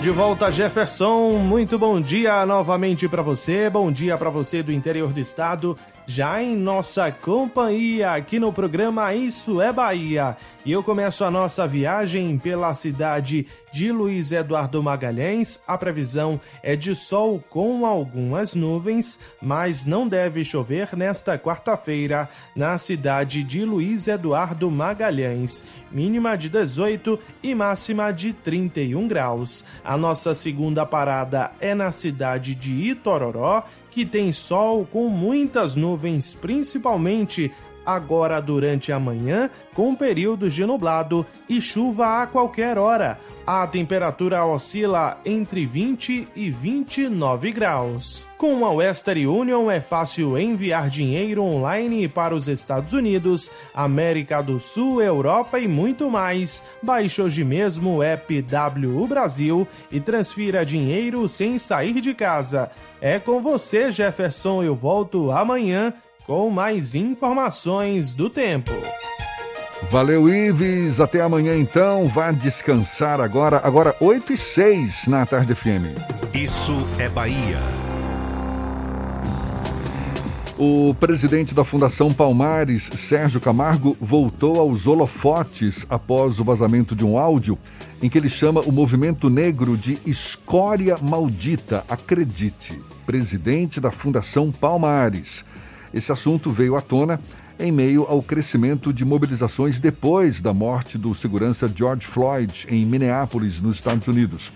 Enquanto o mundo discute a temática da violência contra a comunidade negra, o presidente da Fundação Palmares contraria as lutas de décadas dos movimentos negros no Brasil. E tudo com o aval e anuência das lideranças federais. O racismo estrutural segue vigente e o país finge viver em um mito de democracia racial.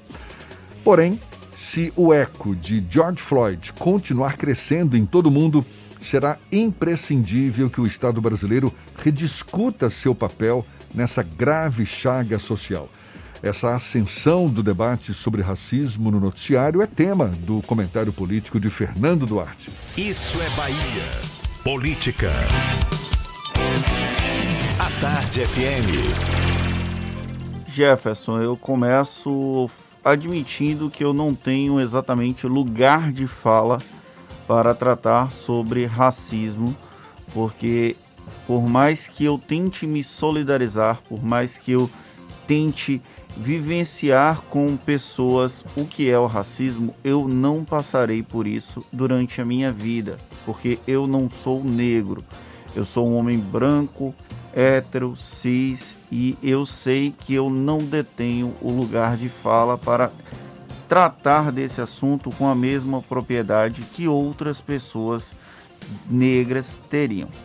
Porém, como eu ocupo um lugar em que a minha voz ecoa, eu tenho por obrigação trazer para o nosso ouvinte esse debate sobre racismo estrutural e a fala do presidente da Fundação Palmares, o Sérgio Camargo.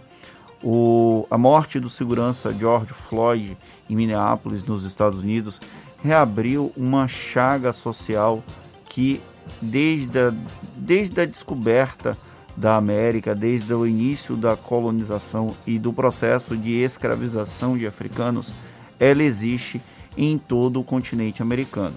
Nos Estados Unidos, ela vive de on... a luta contra o racismo, ela vive em ondas.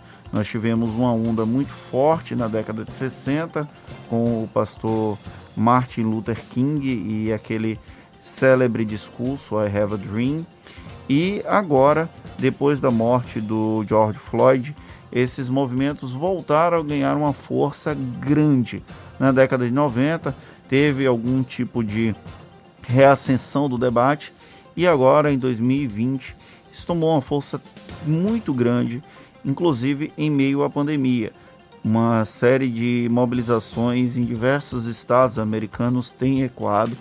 A gente pode acompanhar nas redes sociais e também em, em diversos outros é, suportes.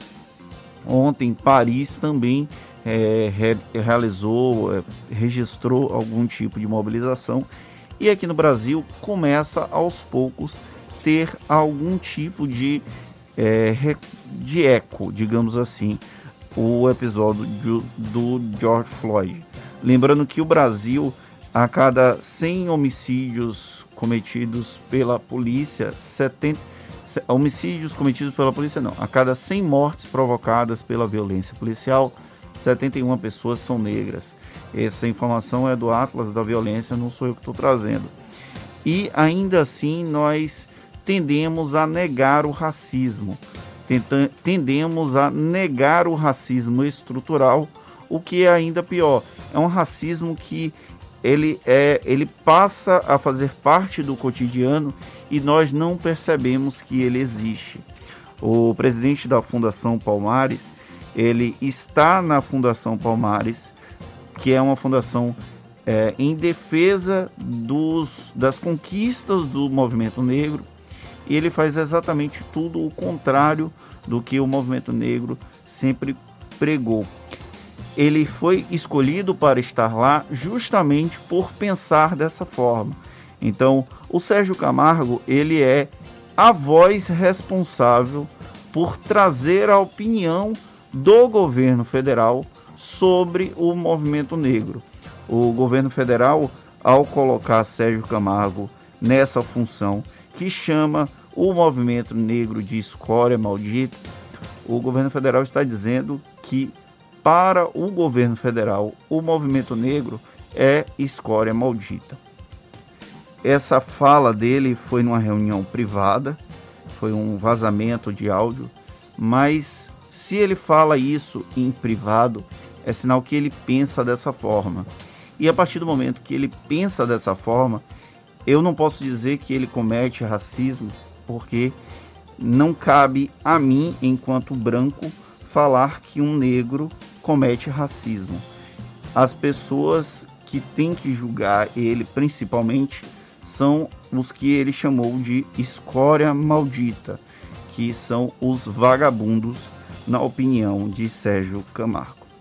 Mas o que nós precisamos ter a noção é que o mundo inteiro começa a discutir com muita força a violência contra a comunidade negra, o racismo, o racismo estrutural.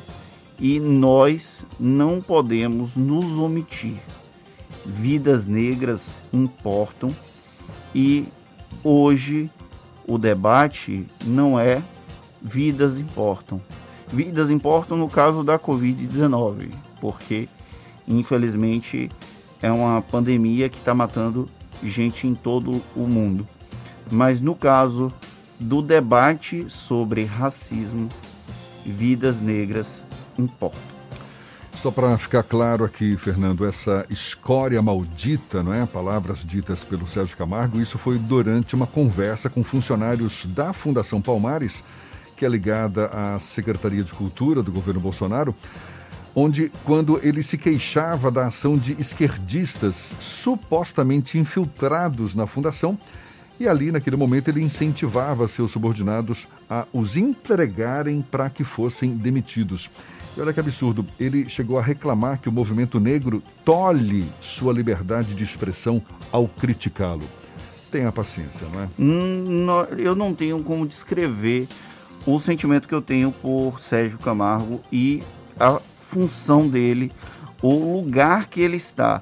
Ele é uma pessoa completamente incapaz e incompetente de perceber o que é a Fundação Cultural Palmares e o papel da Fundação Cultural Palmares na sociedade brasileira. Porém, nós precisamos ter a noção que ele está dando voz ao que pensa o governo federal, porque já se sabia que Sérgio Camargo se comportava dessa forma antes dele ser nomeado para a Fundação Palmares e ao chegar na Fundação Palmares ele assume o papel em, a que ele estava predisposto, a que ele foi convocado pelo governo federal. Então eu não vou passar pano, eu não vou fingir que é Sérgio Camargo apenas. É uma, um racismo estrutural que fala muito mais alto por parte dos detentores de poder que colocam figuras como ele na presidência da Fundação Palmares. E para gente dar voz ao Sérgio Camargo também, depois ele lamentou a gravação ilegal, segundo ele, né? Gravação ilegal de uma reunião interna e privada e reiterou estar em sintonia com o governo federal sob um novo modelo de comando voltado para a população e não apenas para determinados grupos que, ao se auto-intitularem representantes de toda a população negra, histórica e deliberadamente se beneficiaram do dinheiro público.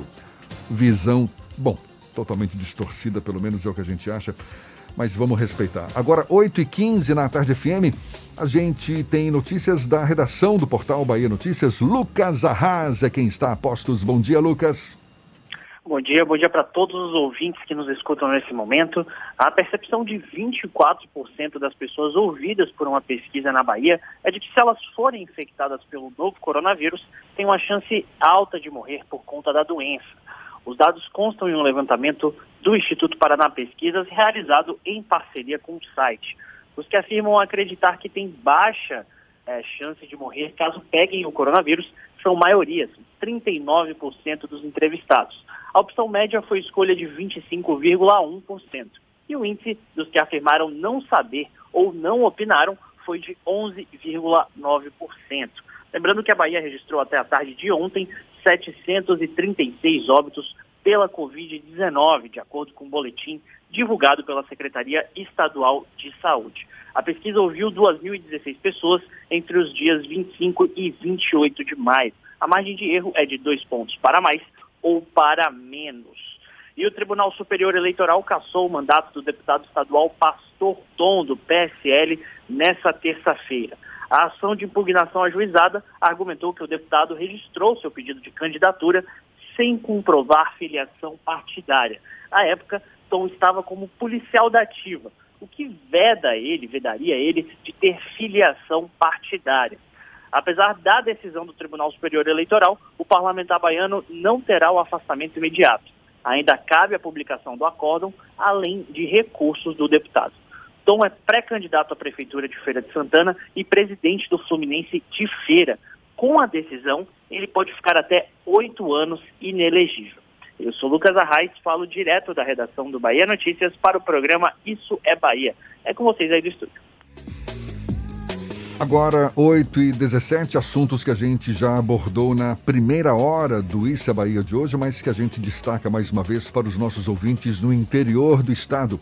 A Bahia registrou mais de 2.500 novos casos de pacientes infectados pelo novo coronavírus, isso nas últimas 24 horas, segundo o boletim da Secretaria Estadual da Saúde. De acordo com a CESAB, os mais de 2 mil novos casos contabilizados foram acumulados das últimas semanas. No Brasil, o número de pessoas diagnosticadas com a Covid-19 subiu para mais de 550 mil. O total de mortes chega a mais de 31 mil. Foram registrados quase 29 mil novos casos nas últimas 24 horas e o país bateu novo recorde de mortes em um só dia. Começam a valer hoje medidas restritivas de isolamento nos bairros de Fazenda Grande do Retiro, Paripe, Cabula e Beiru Tanqueira Neves. As, regi as regiões se juntam a Periperi, Lobato, Cosme de Farias e Pernambués, totalizando agora oito áreas da capital baiana com intervenção da Prefeitura. Todos os estabelecimentos comerciais daqui de Salvador vão ser obrigados a colocar cartazes com todas as regras e protocolos para o funcionamento da atividade. A partir de hoje, os postos de vacinação contra a gripe em sistema drive-thru, espalhados na capital baiana, vão poder atender a todos os grupos prioritários. A medida prorrogada até o fim deste mês visa facilitar o acesso à imunização no município. Em decreto publicado pela Prefeitura Municipal de Lauro de Freitas, na Grande Salvador, os moradores de Itinga só vão poder circular pelas ruas do bairro a partir de hoje em caso de extrema necessidade. Apenas estabelecimentos comerciais essenciais vão ter autorização para funcionar e a aglomeração de pessoas em espaços públicos ou privados foi proibida. A medida, a medida tem validade de 10 dias. E o Ministério Público da Bahia firmou um termo de ajustamento de conduta, um TAC, com 46 escolas particulares de Salvador para readequação dos contratos educacionais durante a pandemia da Covid-19. De acordo com o MP, ficou acertada uma revisão no valor original das prestações mensais da anuidade que não seja cumulativa com descontos concedidos aos alunos. Agora, 8h20, temos notícias também que chegam do interior do estado. A gente começa o nosso giro pelas diversas regiões da Bahia. Vamos primeiro para Jacobina. Maurício Dias, da Serrana Líder FM, é quem fala conosco agora. Bom dia, Maurício. Bom dia, amigos do Isso é Bahia, Jefferson Fernando e todos que acompanham a rede nesta manhã de quarta-feira. Apesar das barreiras sanitárias e as medidas de suspensão do transporte intermunicipal para inúmeras cidades aqui da região de Jacobina, é grande a preocupação da população local e regional com a chegada do mês de junho. Mesmo com todas as medidas restritivas de circulação pelos corredores rodoviários do estado, está previsto a chegada de muitas pessoas vindas da capital e outros grandes centros para passar as datas marcantes das culturas religiosa e gastronômica deste mês consagrado aos santos católicos mais queridos do povo nordestino. Já começando no próximo dia 13, data dedicada a Santo Antônio, padroeiro aqui da cidade de Jacobina, e se estendendo para São João, dia 24, São Pedro, dia 29 e São Marçal, comemorado no dia 30. As festas de rua e eventos com grandes aglomerações estão proibidos, mas nas redes sociais já circula a preocupação com a chegada de muitos familiares e amigos dispostos a passarem essas datas em suas cidades interioranas de origens, acendendo o alerta para controle das autoridades, pois a quebra do isolamento e dispersão neste momento pode prejudicar todo o esforço de conter o avanço do vírus em cidades do interior.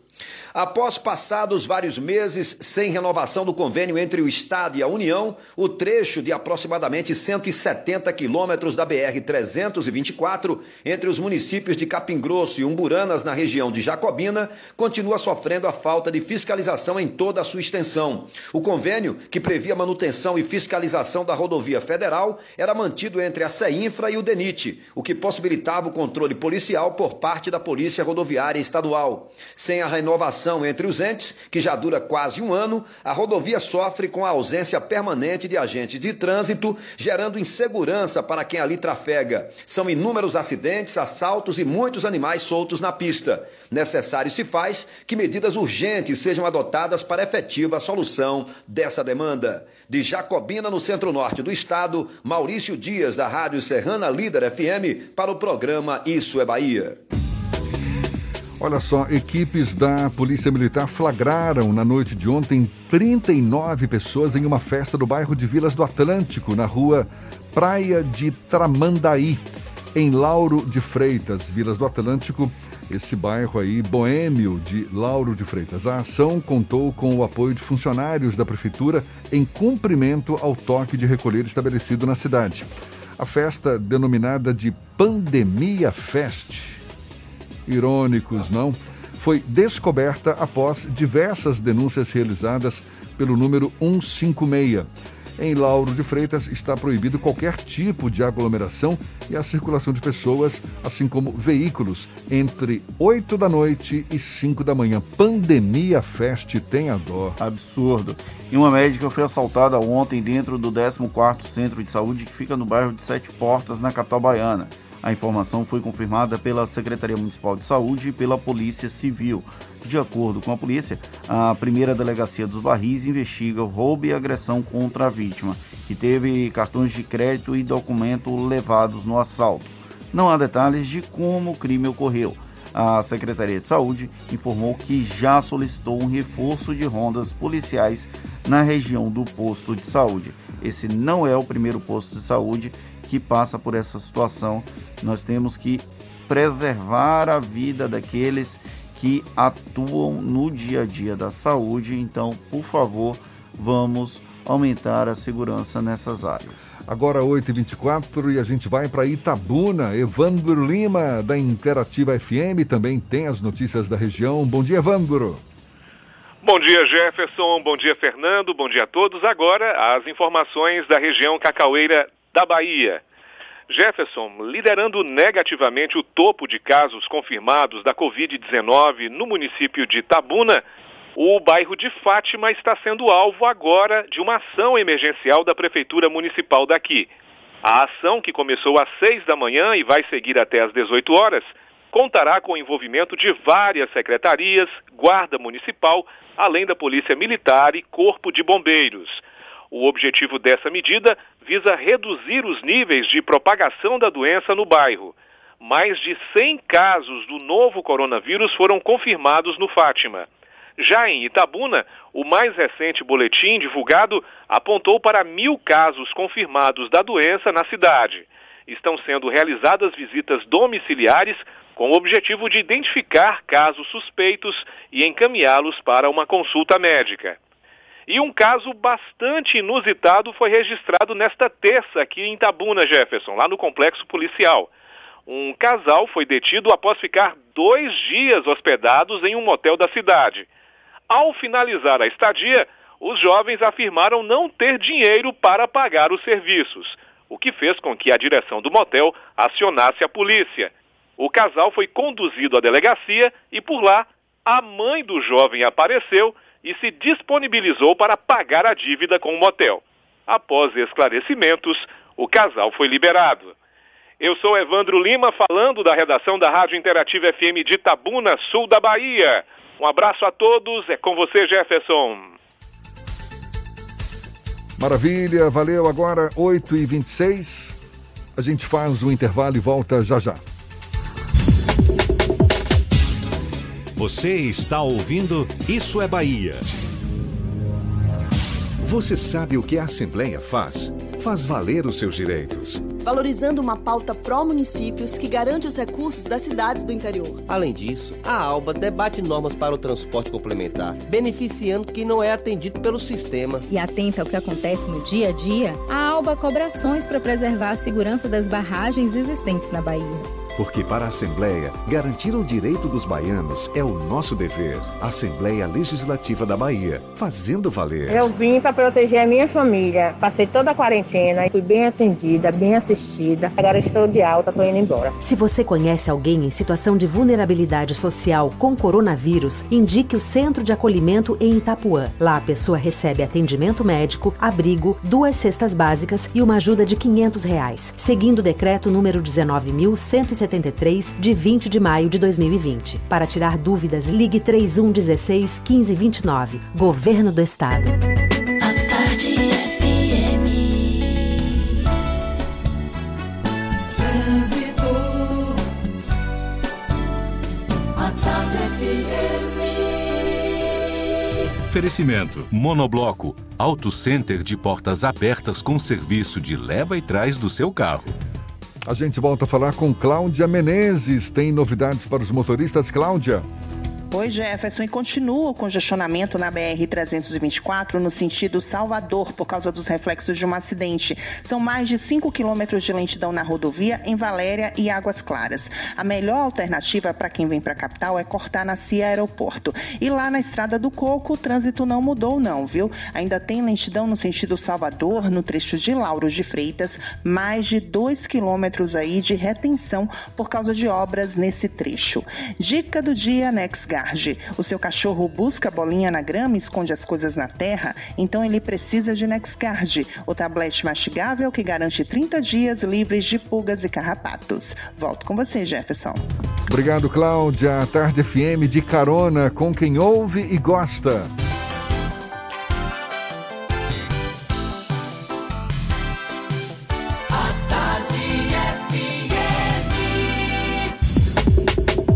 Voltamos a apresentar Isso é Bahia.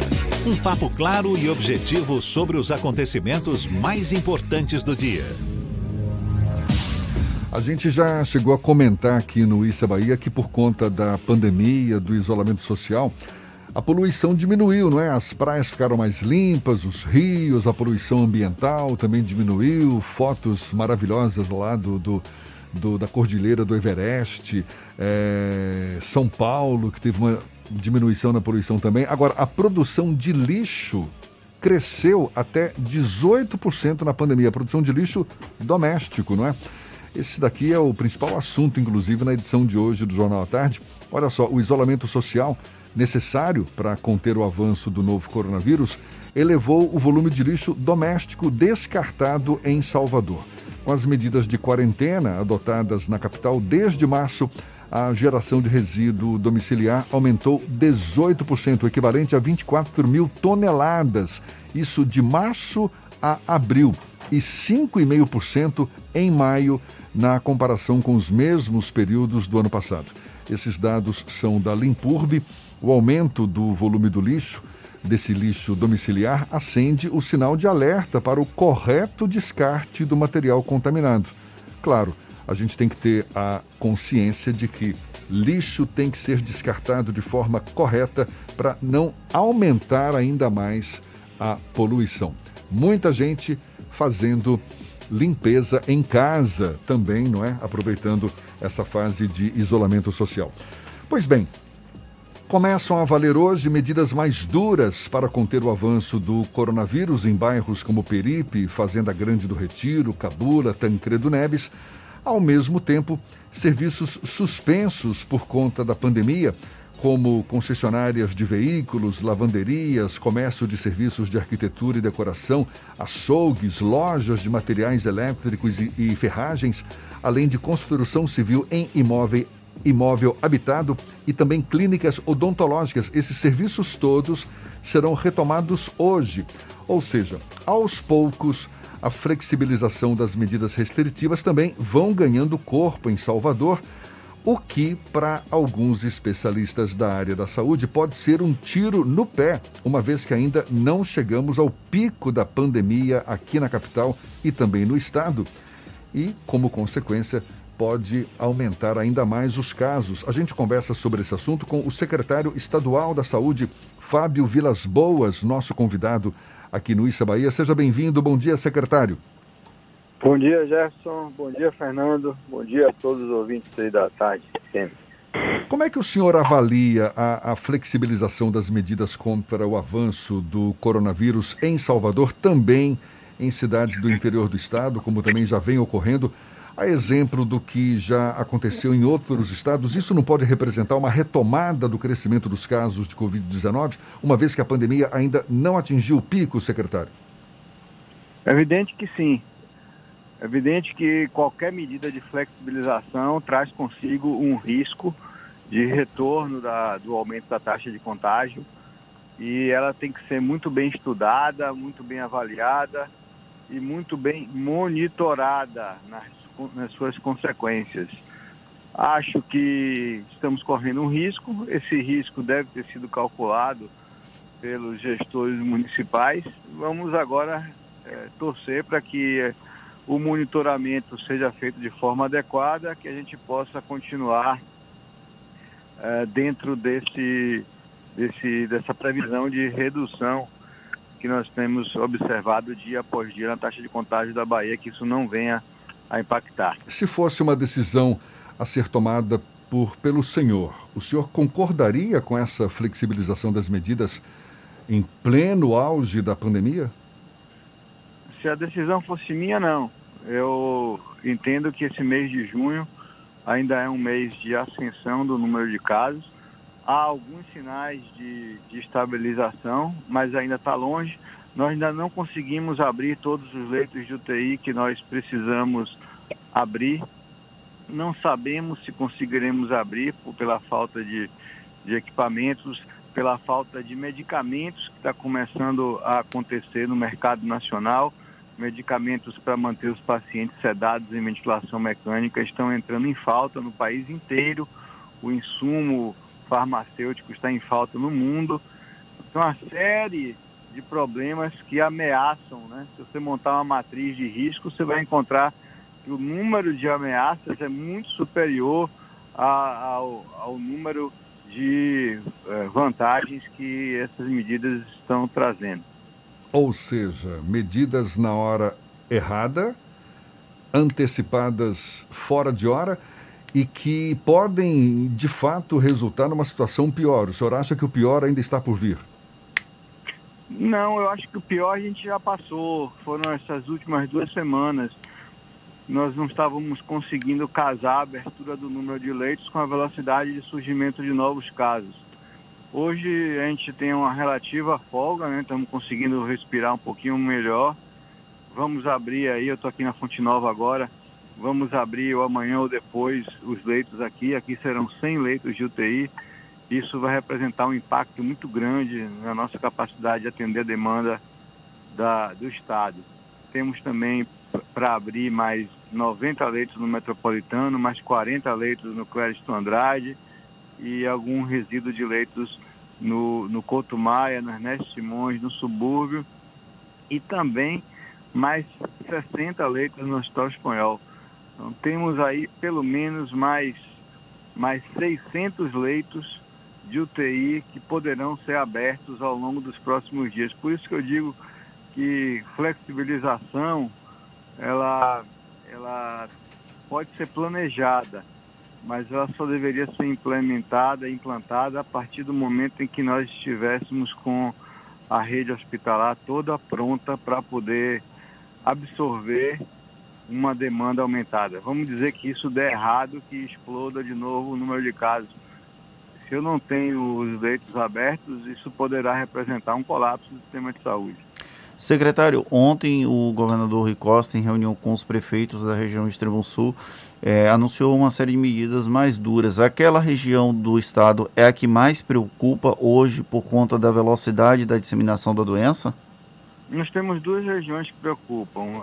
A, a do Extremo Sul, que começou nos últimos cinco dias uma rampa de aceleração muito grande, e uma região em que a gente não conseguiu ainda abrir o hospital de campanha. Ele está pronto, mas a, a empresa Suzano, que havia se comprometido em oferecer os respiradores, teve um atraso na entrega. Parece que eles vão conseguir entregar entre hoje e amanhã, mas a realidade é que esse hospital, que deveria ter sido entregue na semana passada, é, só vai conseguir ser entregue neste final de semana.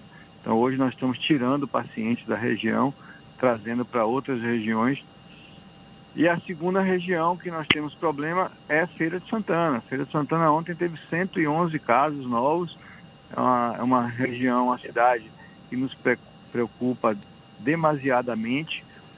É, houve, em passado recente, uma flexibilização de abertura de comércio e agora nós estamos pagando o preço dessas medidas sob a forma de uma aceleração muito forte do número de casos. Feira Santana não tem um pronto atendimento municipal para poder atender a população, diferente de, dos outros 400 municípios que montaram estruturas municipais dedicadas exclusivamente para coronavírus. Feira Santana não tem nenhuma estrutura municipal é, dedicada, nenhum PA Covid, como a gente chama, para centralizar os casos, estabilizar os pacientes e garantir algum tipo de observação e internação clínica. Está apenas aguardando um hospital privado chamado Mater Dei, que também não ficou pronta a obra ainda é, então isso nos preocupa demais. O nosso hospital Clériston Andrade 2, é, nós antecipamos a obra, mas ele só vai ser entregue no final do mês de junho, onde nós teremos 40 leitos de UTI. Nós estamos descasados temporalmente em Feira de Santana, entre agora e começo do mês, a nossa capacidade de entregar o Hospital Clériston no final do mês. É, ficamos aguardando medidas da Prefeitura que nunca vieram. Secretário, na última segunda-feira, a Polícia Civil, em parceria com a. sob coordenação da Secretaria de Segurança Pública da Bahia, deflagrou a Operação Ragnarok para investigar a, a, questão da aquisição dos respiradores é, mecânicos que vinham da China e acabaram tendo problema. A Secretaria de Saúde do Estado da Bahia tem acompanhado as investigações. Como tem acontecido o desenrolar desse caso? Esse é um assunto que está sob a responsabilidade da Secretaria de Segurança, Procuradoria-Geral do Estado, com a aquisição do consórcio. Nós não estamos acompanhando isso por dentro, né? Secretário, como é que está a situação de testes? Né? Quantos testes têm sido feitos por dia? Existe a possibilidade de aumentar essa quantidade? Existe também a possibilidade de testagem em massa, como é recomendado pela Organização Mundial da Saúde, como recurso para ter um controle mais eficaz sobre o avanço da doença? Qual é a situação hoje aqui no Estado? Não, não é verdade que a Organização Mundial de Saúde recomende testagem em massa. Testagem em massa é uma estratégia que você sai pela rua testando todo mundo com sintoma ou não. Isso é absolutamente inviável economicamente para qualquer país. Isso foi possível em alguns países, ilhas do Sudeste Asiático, ricos e pequenos. O que se tem feito em qualquer outro lugar, Brasil, Estados Unidos, Europa, é testar todas as pessoas com sintomas e todos os contactantes das pessoas com sintomas. E, e grupos de risco, como profissionais de saúde, e profissionais de segurança pública. Isso tem sido feito aqui na Bahia. Nós hoje somos o segundo estado do país com maior volume de testes RT-PCR realizados no LACEN. nós fazemos mais de 1.500 exames por dia. Estamos caminhando agora para chegar a 2.000. Você tem uma ideia, o LACEN antes da pandemia fazia 100 exames por dia. Hoje a gente trabalha 24 horas, 7 dias por semana. Compramos novos robôs, contratamos profissionais para trabalhar de noite no final de semana. Isso tem, graças a Deus, ajudado bastante a, a, o enfrentamento, porque eu tenho dentro de 24 horas o resultado de um exame PCR. Não é um exame teste rápido que tem uma acurácia muito baixa na fase aguda e é uma estratégia cara e ineficaz. Agora, a Organização Mundial da Saúde chegou a recomendar, sim, o desenvolvimento de testes rápidos, a testagem em massa da população, como recurso para controle, para conter o avanço da doença, por mais que isso possa ser inviável em muitos países. Mas a, a OMS chegou a defender esse diagnóstico em massa para conter o avanço, não, secretário? Não, não, não é verdade. A OMS não recomenda teste em massa. É, é preciso entender o que é teste em massa. Teste em massa não é sair testando todo mundo na rua, como alguns lugares andam fazendo. Botam uma banquinha e quem vai passando sai fazendo teste. Isso não é testagem em massa preconizada pela Organização Mundial de Saúde. O que se preconiza, a Organização Mundial de Saúde, Ministério da Saúde, Secretaria de Saúde da Bahia, eu, o governador, todo mundo, é testar todo mundo que tem indicação de ser testado. Isso é diferente. Isso significa fazer quantos testes forem necessários. Nenhum a mais e nenhum a menos. E é para isso que nós estamos investindo milhões na capacitação do Laboratório Central, na aquisição de reagentes, descentralizando. Nós abrimos, hoje estamos abrindo uma filial do LACEN em Porto Seguro, abrimos em Jequié, em Vitória da Conquista, em Barreiras, vamos abrir é, em Ilhéus, em Teixeira de Freitas, para que a gente possa testar todo mundo que precisar testar. Né? A gente não vai sair por aí pela rua rastreando. Você tem uma ideia? É, é, se você for testar 10% da população da Bahia, um milhão e meio de pessoas, 10%, que é muito pouco, quase nada, é, isso vai custar 100 milhões de reais. Uma vez aí depois você tem que repetir 15 dias depois de novo, porque a pessoa tem risco de se contaminar novamente. E depois de 15 dias de novo, mais testagem. É, essa é uma estratégia que jamais a OMS, que é uma organização que cuida do mundo inteiro, dos países pobres, assim como dos países ricos, poderia preconizar. Secretário, no boletim, no último boletim da CESAB, a gente viu que houve um número maior de notificações de casos confirmados. A CESAB informou que era um problema de notificação é, das prefeituras. Isso tem é, acontecido? Qual, como tem sido o processo para tentar diminuir essa concentração para que no boletim tra não traga uma explosão de número de casos? Havia uma dificuldade dos municípios em se adaptar aos novos sistemas que o Ministério da Saúde implantou desde o mês de março 7, que o Ministério trocou o sistema de notificação. Os, os municípios não conseguiram se adaptar. Nós conseguimos fazer aqui na Bahia um programinha que convergisse todos os três sistemas. Fizemos esse barramento e a partir disso começamos a enxergar todos os sistemas, sistema de gripe, sistema laboratorial, e a partir daí começamos a encontrar várias notificações que não haviam sido feitas, vários óbitos que haviam sido lançados como síndrome respiratória aguda grave e não necessariamente como coronavírus. A partir desse, dessa convergência, nós encontramos esse estoque de óbitos que, que estavam notificados com outro nome, transferimos para a Covid, né, como a orientação atual, né, pessoa morrer de síndrome respiratória aguda grave sem diagnóstico, é, estatisticamente é para ser lançado como Covid. Isso foi lançado, apareceram vários casos, nós corrigimos isso e temos hoje já uma situação de relativa regularidade na, no sistema de notificação de óbitos. Estamos agora trabalhando com os municípios para que eles notifiquem no sistema dos testes rápidos. Muitos municípios estão comprando testes rápidos por conta própria, testando a população, alguns de forma correta, outras de forma equivocada, testando na rua qualquer um que passa. É, mas de qualquer forma, se deu positivo, tem que lançar no sistema, porque a, o valor preditivo positivo dos testes rápidos é muito alto. Nós estamos convencendo os municípios para que lancem isso. Ontem foi um exemplo disso. Eles, depois de um trabalho enorme de convencimento, vários municípios lançaram ontem de vez e nós tivemos mais de 2 mil casos dentro de um único dia. Secretário, a Bahia autorizou a utilização da cloroquina, da hidroxicloroquina em pacientes com Covid-19. Como é que tem sido o acompanhamento desse, dessa terapia? Tem sido eficaz? Enfim, qual é a avaliação que o senhor faz? É muito simples. Assim como a aspirina está autorizada, a cloroquina também está autorizada. Eu não proíbo o uso de medicação. Quem proíbe é o Conselho Federal de Medicina. É preciso entender qual a diferença entre autorizar e recomendar.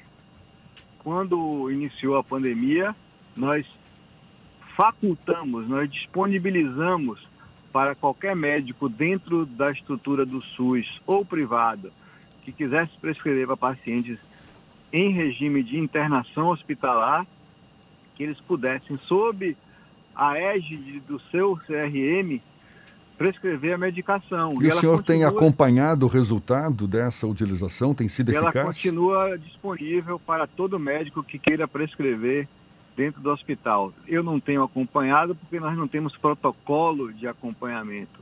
Os médicos prescrevem dentro da sua responsabilidade. O único estudo protocolizado que nós tínhamos de acompanhamento de uso de hidroxicloroquina com azitromicina, que era um estudo internacional, promovido pela Organização Mundial de Saúde, teve o braço hidroxicloroquina suspenso na semana passada. Esse estudo era feito no Instituto Couto Maia e foi suspenso.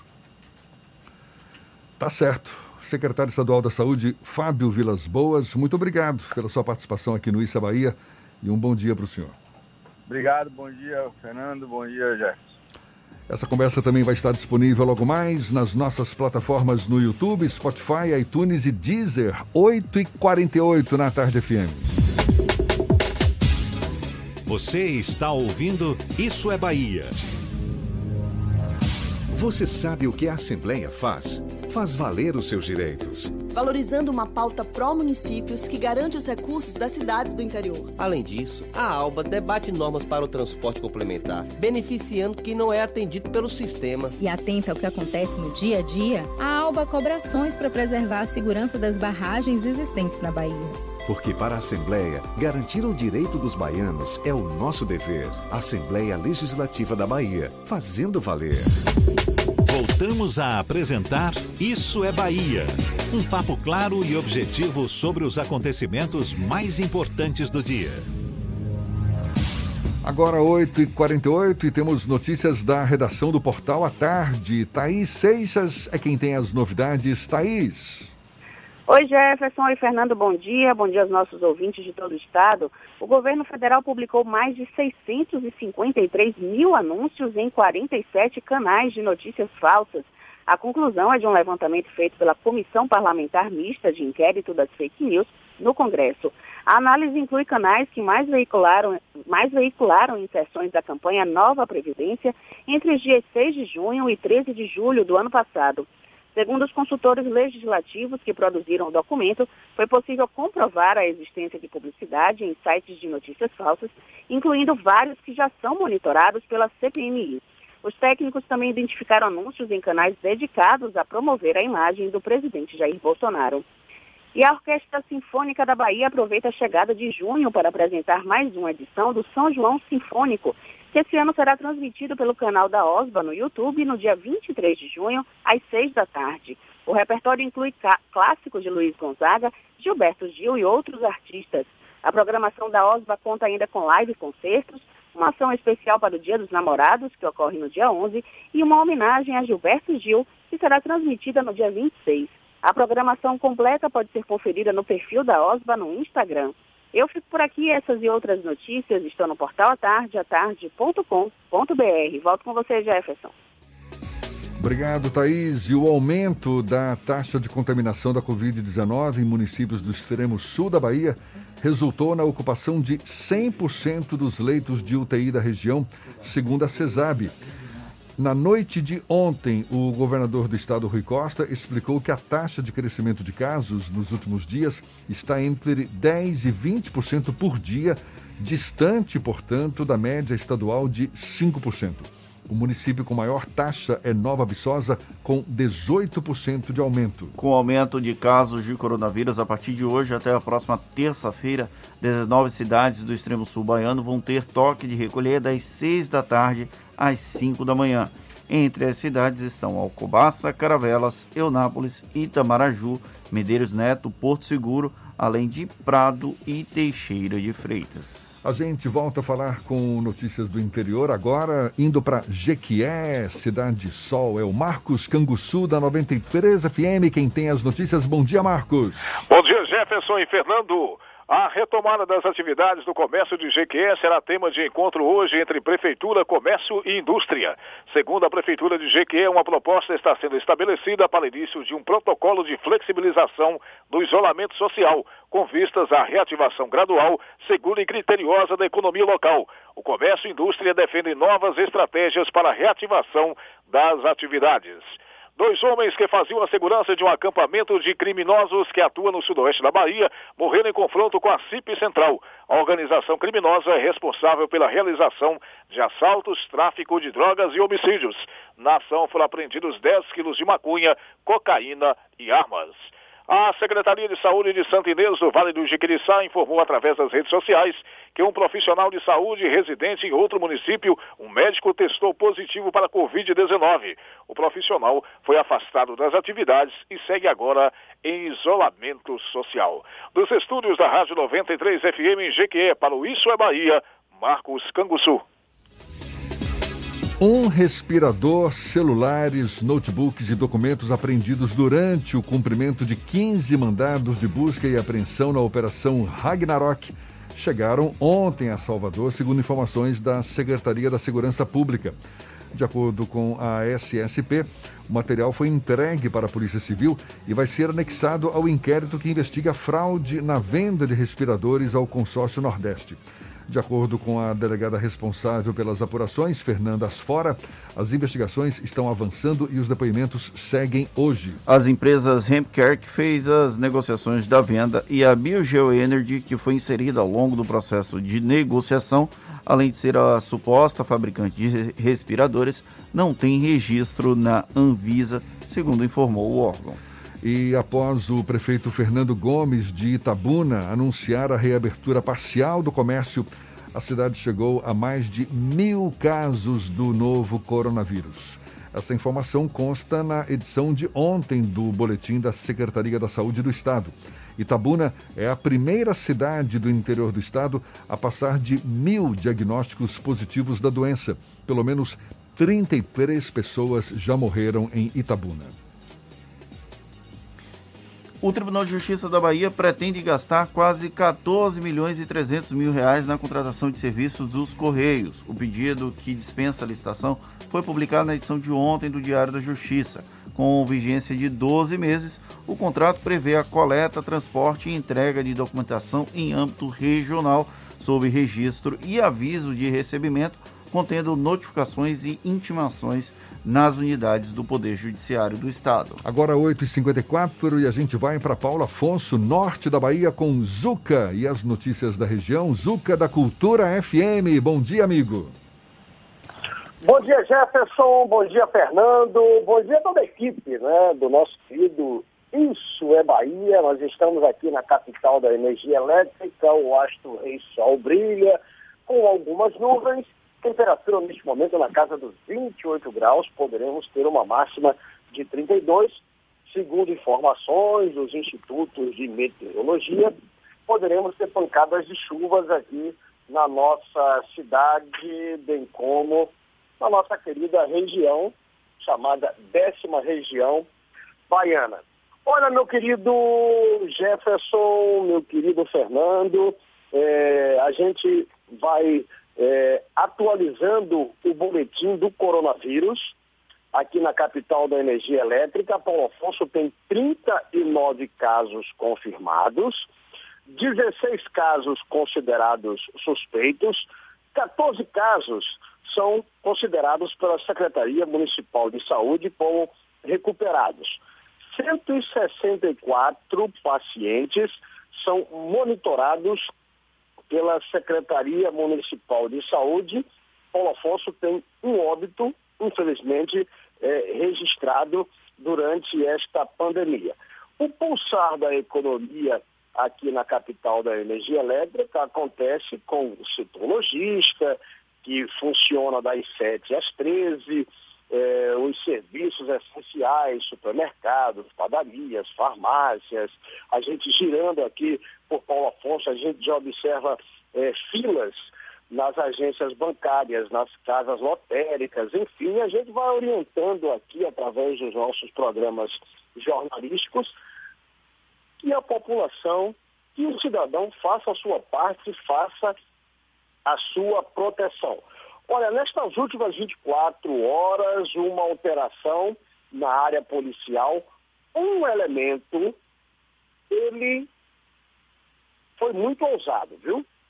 Sozinho, adentrou em um estabelecimento comercial no centro de Paulo Afonso, na Avenida Polônio Salles, numa loja de franquia, rendeu funcionários, gerência e conseguiu roubar 39 mil reais do cofre da loja. A polícia militar, a polícia civil estão tentando elucidar e chegar até este bandido que fez esta ação ousada, até mesmo porque ele fez toda esta ação no centro de Paulo Afonso, é uma ilha que só tem uma entrada e uma saída. Então, é uma repercussão muito grande aqui na nossa cidade.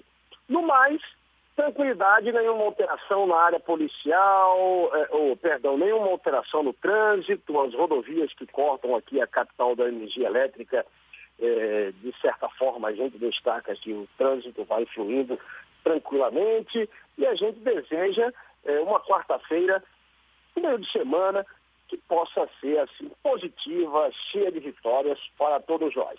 Antônio Carlos Zuca, da Rádio Cultura de Paulo Afonso, para o Isso Bahia, meu querido Fernando. Acabou! Isso aí, acabou, senhor Duarte! Encerramos mais um Isso é Bahia. Muito obrigado pela companhia de todos vocês. Amanhã às 7 da manhã estamos de volta para Salvador e em torno, e a partir das 8 para todo o estado. Um grande abraço. Quem puder, fique em casa e se tiver que sair, lembre-se, use máscara. O Paulinho quis que eu te chamasse de Clark Kent, mas eu achei que seria uma ofensa ao personagem. Não, não. Prefiro o Fernando do. Muito obrigado eu pela me inspirei parceria. nele para ser jornalista. Ah, tá certo. Muito obrigado pela parceria, pela confiança, pela audiência. Aproveite bem. Quarta-feira, meio de semana, tem muito chão pela frente ainda. Amanhã tem mais. Tchau, tchau. Tchau, tchau. Tchau, tchau.